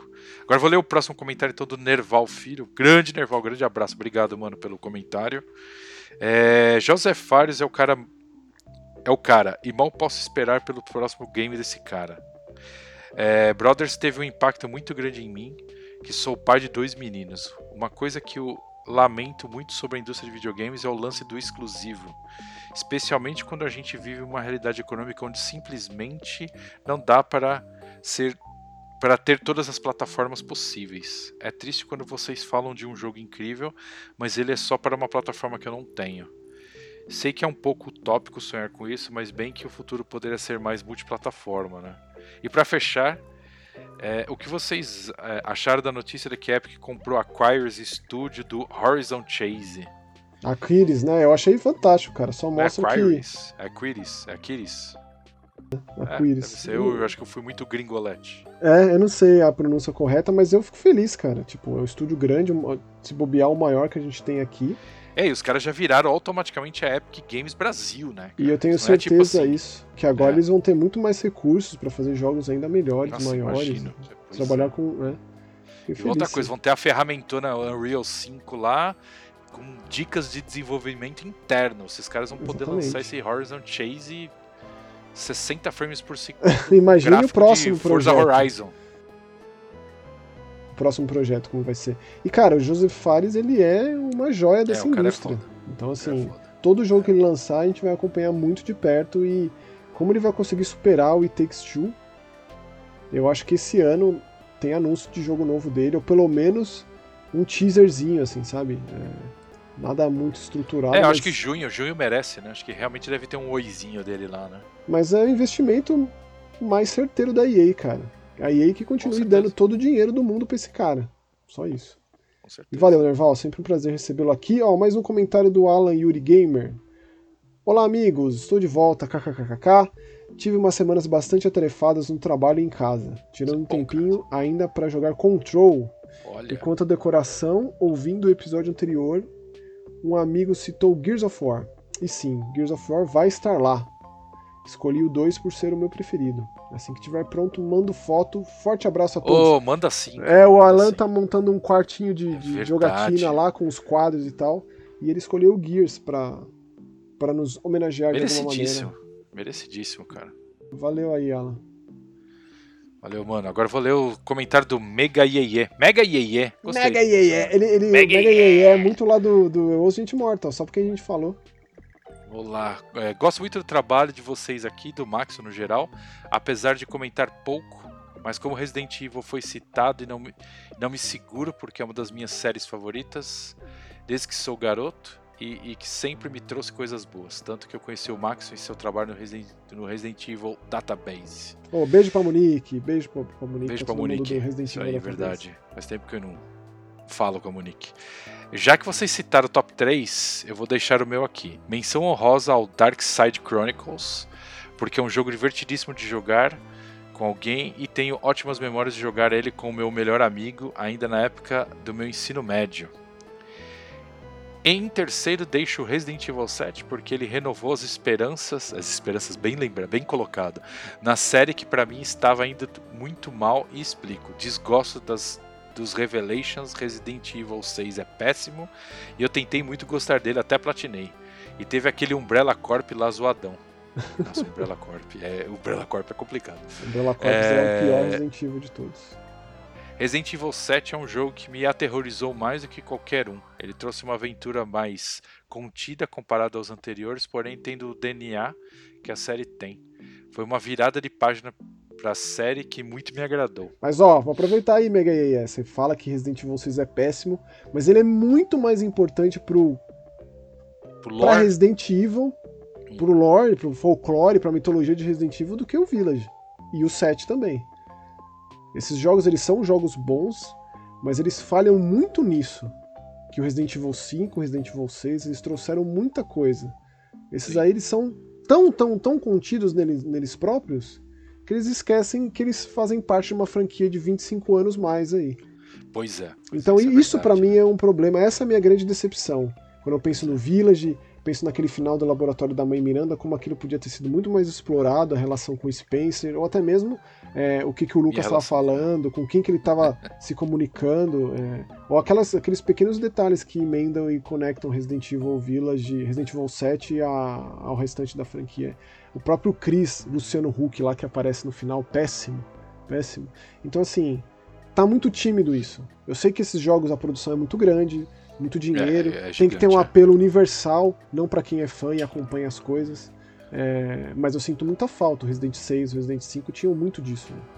Muito e todo o engine criado para isso com uma puta qualidade, né? A Capcom, cara, caprichou monstruosamente nesse desde, desde o é, desde o 7, né, Max, que que usa esse engine, né? A RE Engine, é. Cara, que é fantástico. Eu cada vez eu me surpreendo mais. É Incrível como esse, esse negócio avançou. Mas é isso. É... Eu gosto muito do 7. Eu, eu, eu, também gosto. Gosto muito mais do que do Village. Eu, eu, eu, colocaria ele num top 10 de Resident Evil. Olha, Resident Evil legal. 7, mas não num top 5, não. Deixa eu pegar aqui o resto da. Tá, lê, por favor. Tá bem grandão. Em segundo, deixa o Resident Evil 2 original, pois quando eu, um garoto ainda, vi um amigo jogando com um policial que anda patinando pelos cenários lindos pré-renderizados, dando tiro em zumbi, líquer, planta carnívora, eu sabia que estava presenciando algo mágico. Então, ah, era que mesmo, tenha sido o seu primeiro Mega EA, o Resident 2. Né? Nem tem muito o que falar, que já não foi dito. Jogo, o jogo ter dois cenários para cada protagonista que se complementam para termos a história em sua completude, algo que o remake não fez tão bem apesar de ser um jogaço. Para mim até hoje é algo mágico e genial de narrativa.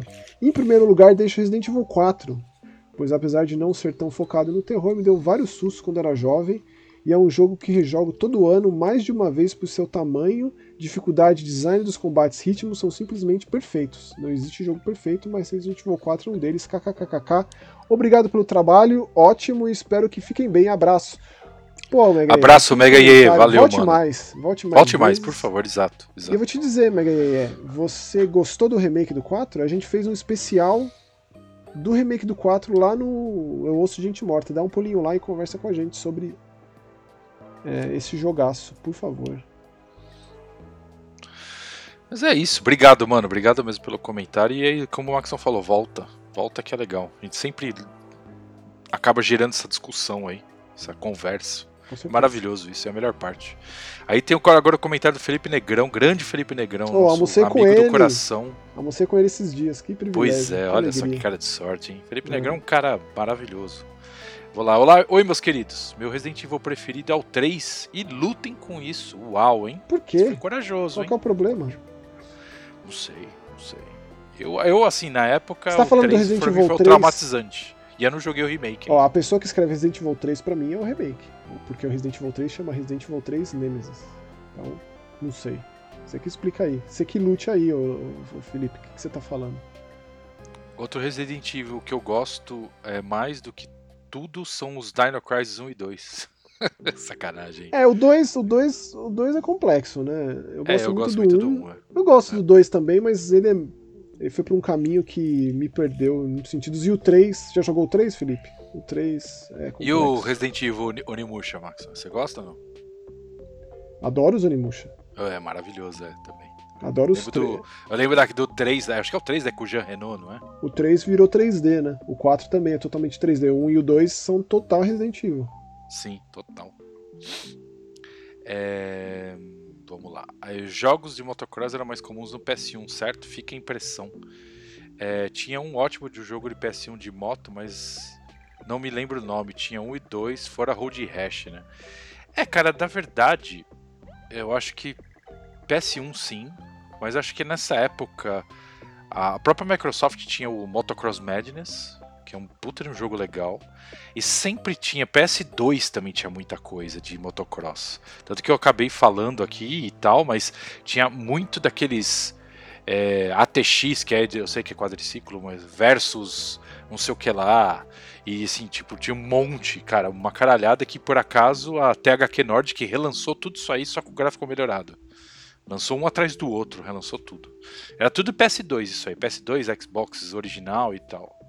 Uma boa leva. Nessa época tinha bastante. Os caras arriscavam mais, eu acho. É, Sobre gatos, eu sou atópico. Atópico? É. Me dão ale- alergia, mas nada que bussone não resolva. O amor dos bichanos me dá mais paz do que rinite. Você não quis dizer e olha que sou praticamente não? um ô- cachorro ambulante. O que, que é? É busonídeo o nome do remédio. Tá Faltou um escrito D aí no final. É, é. Faltou, faltou uma palavra. É, eu sou, sou experiente nessa arte também, Felipe. E eu vou É, te dizer, cara, gato, eu também era muito alérgico, como eu já falei com o Spencer, e o tratamento é esfregar a cara no bicho, conviver com o bicho, do bicho dormir com você. Até, que, até que o DNA, até que o DNA altera, né? Eu tô falando, eu sou a prova viva, vocês não estão entendendo. O que o Spencer falou se aplica a mim, o que você tá falando se aplica a mim, mas eu não. eu, tipo, meu sonho era ter um gatinho preto, eu adotei a Dana, que inclusive tá aqui no meu colo agora, e foda-se. É, ou eu morria, ou ia conviver com aquela gata. E eu, pra mim passou, entendeu? Eu me acostumei. É, é como se nada acontecesse hoje em dia. Quando veio o Fox, foi a mesma coisa, mesmo processo difícil, mas passou também. E é isso. Cada gato é um organismo, é um sistema que eu me acostumei. É bem traumático a princípio, mas passa. É isso. É, hum, E olha que sou praticamente um cachorro ambulante. Tenho certeza que os dogs me veem como igual, mas é muito fácil pra mim ter contato com eles. É isso, eu não posso falar nada que eu também tenho o mesmo problema, principalmente com cachorro. né? Aproveitar para dar os parabéns para o Max pelas conquistas de nome nos créditos dos jogos. No aguardo de ver o nome do Spencer em novos, em novos jogos no futuro. É tá um pouco mais difícil, cara. O mercado aqui tá numa situação que eu vou falar aqui, ó, cara. Mas vamos lá. Eu tô. Tenho novidades em breve. É, abraços. PS. Comecei a jogar coisas que comprei e não joguei. Primeiro é Yakuza Zero. Olha. Depois vou pra Shemui. Só pra deixar tudo. Tudo pra deixar o Maxon e eu feliz. É, eu não sei É, se, essa, se essa Tudo ordem só na aí, felicidade, né? não sei se essa ordem vai, né, vai ser complexa. É, eu vai, vai entendo. É que na contando. verdade é, é, faz sentido. E, pô, obrigado pelos parabéns, Felipe. E, cara, é sempre um prazerzaço receber você aqui. E fiquei muito feliz de te ver pessoalmente. Uma coisa rara, mas é sempre um momento especial. Valeu pelo Sim. comentário. Ó, Yuri Campos segue aqui dizendo: Salve pessoal. Eu não sei porquê, mas achei Fashion Police Squad a cara do Chris. Seria Ah, interessante ter uma análise especializada dele deste jogo. Por favor, Chris. Porque você que manja desse assunto, né? Acho que ano que vem o Maxon deveria jogar também o game de motocross para termos a visão dele. Eu acho também. Eu acredito. Deixa pro ano que vem. Eu acredito. Ano que vem. Ano que vem. Ano se que é que vai ter ano que vem, se é que a gente vai Motocross estar aqui ano 7. que vem.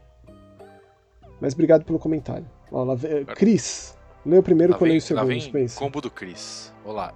Estou fazendo umas contas aqui. O programa sai a cada duas semanas e tem em média 10 jogos.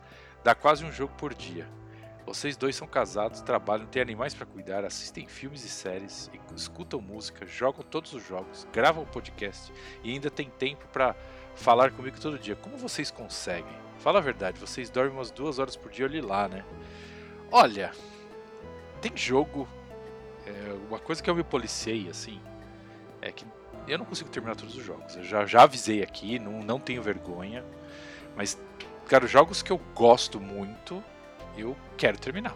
E aí eu vou até falar uma coisa. Eu tô ainda jogando o, o Tiny Tina, pra vocês terem uma ideia.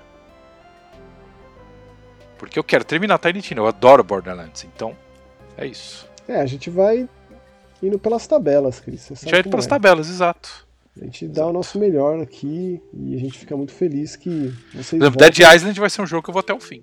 vocês voltam e continuam conversando com a gente. É, Exato. É isso. Lê o segundo comentário do Cris, Max? O segundo comentário do Chris. Agora que vocês estão todos brothers do pessoal da Platinum. Quê?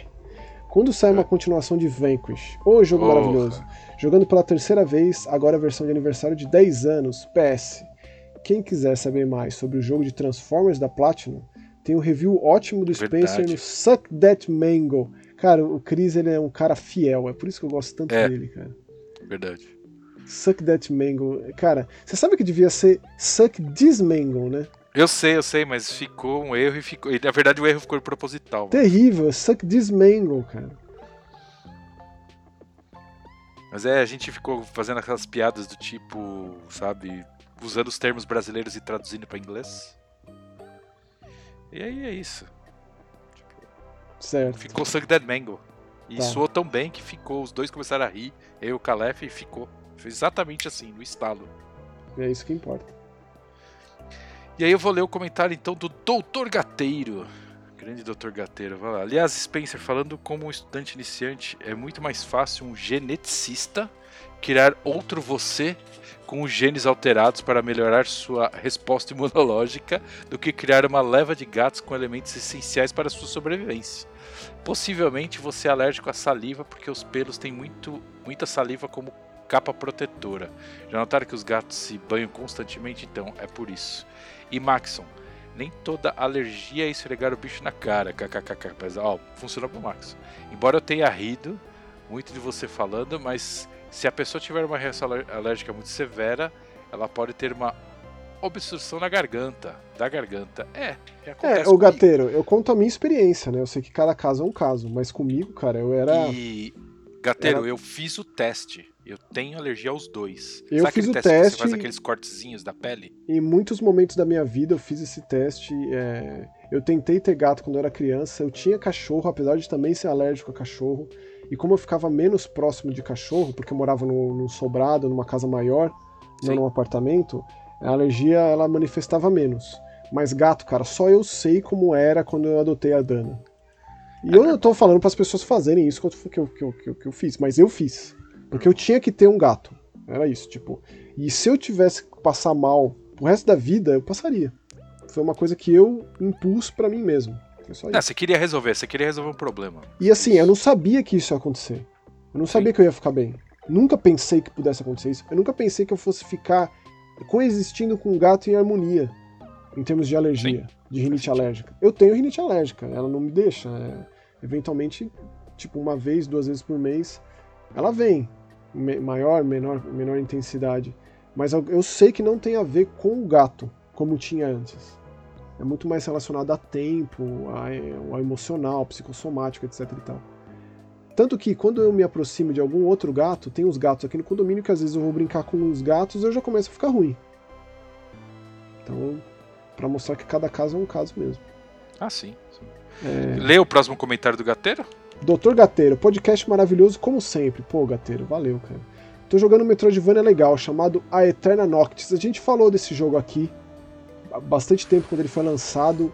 É. Eu não, tenho, eu não tenho orgulho de dizer que eu abandonei o A Eterna Noctis porque eu achei a dificuldade dele muito acentuada e não me motivou. De, de coração, cara. Seria maravilhoso se não fossem os bugs chatos com o save game. E pô, preciso rejogar o Tales of Symphonia.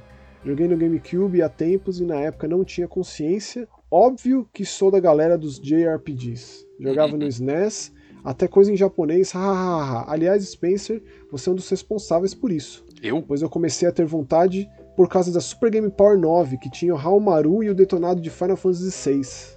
Nossa senhora. Tá. A capa do Raul Mauro desenhada, né? Aquela capa é bonita. Aquele palitinho de dente na boca. Aqueles bonequinhos SD me conquistaram. Peraí, mas bonequinho SD é Final Fantasy VII. Ah, era um pouco SD, né, Max? Quando o personagem era cabeçudinho com o corpo do tamanho, quase do tamanho da cabeça, é um SD, né? Ah, mas quando é pixel art, visão top-down, eu nem, nem consigo ver dessa forma. Mas, É. ultimamente Sim. ando um pouco desencantado com games, na verdade com a sociedade em geral. Estou mesmo estou na mesma vibe do Spencer, na questão de achar uma grande parte muito desprovida de conteúdo. É tudo muito oco, sem reflexão, formas automatizadas de pensar. Talvez seja por isso que eu ainda escute vocês. Porque não Aê! essa proposta acelerada de preciso jogar day one.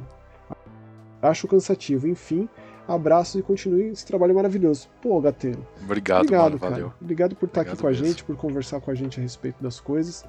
E, meu, é, eu leio esse, esse teu comentário depois de ter falado tudo que eu falei aqui dos jogos que, que a gente jogou nesse episódio. É, me parece uma contradição, assim. Porque Por quê? eu. Porra, porque eu constantemente tô deslumbrado com videogame. Videogame pra mim é uma alegria. Ah, Max, mas a gente tem altos e baixos. Até, Eu acho que. não, até quando me até quando me brocha assim. Obrigado, Gateiro, pelo comentário, cara. Obrigado mesmo, Feliz mano. de você estar Valeu. aqui com a gente. Agora vou ler mais um comentário do Cris. Mais um, mais um abraço pra você, Cris, como sempre. JP, se quiser mais. Mais, mais sobre Resident, Resident Evil, recomendo o Resident Evil Database. Melhor fonte de conhecimento do assunto. Sem falar que a Monique é um amor de pessoa, beijo pra ela. Agora, como que Resident Evil 4 não está no top 3 do Maxon? Se lançar o jogo pra rodar no micro-ondas CC, o Maxon compra e joga diz que rejoga todo ano. Fiquei chocado. Não, não, não. Eu jogo todo ano o remake, Cris. o Você primeiro, não, aí, Resident é, Evil, o remake, tá? Isso. Eu devo confessar que não sou dos maiores entendedores da franquia. É, dos mais novos, joguei muito o 5, o 6 e, lamentavelmente, o Operation Raccoon City.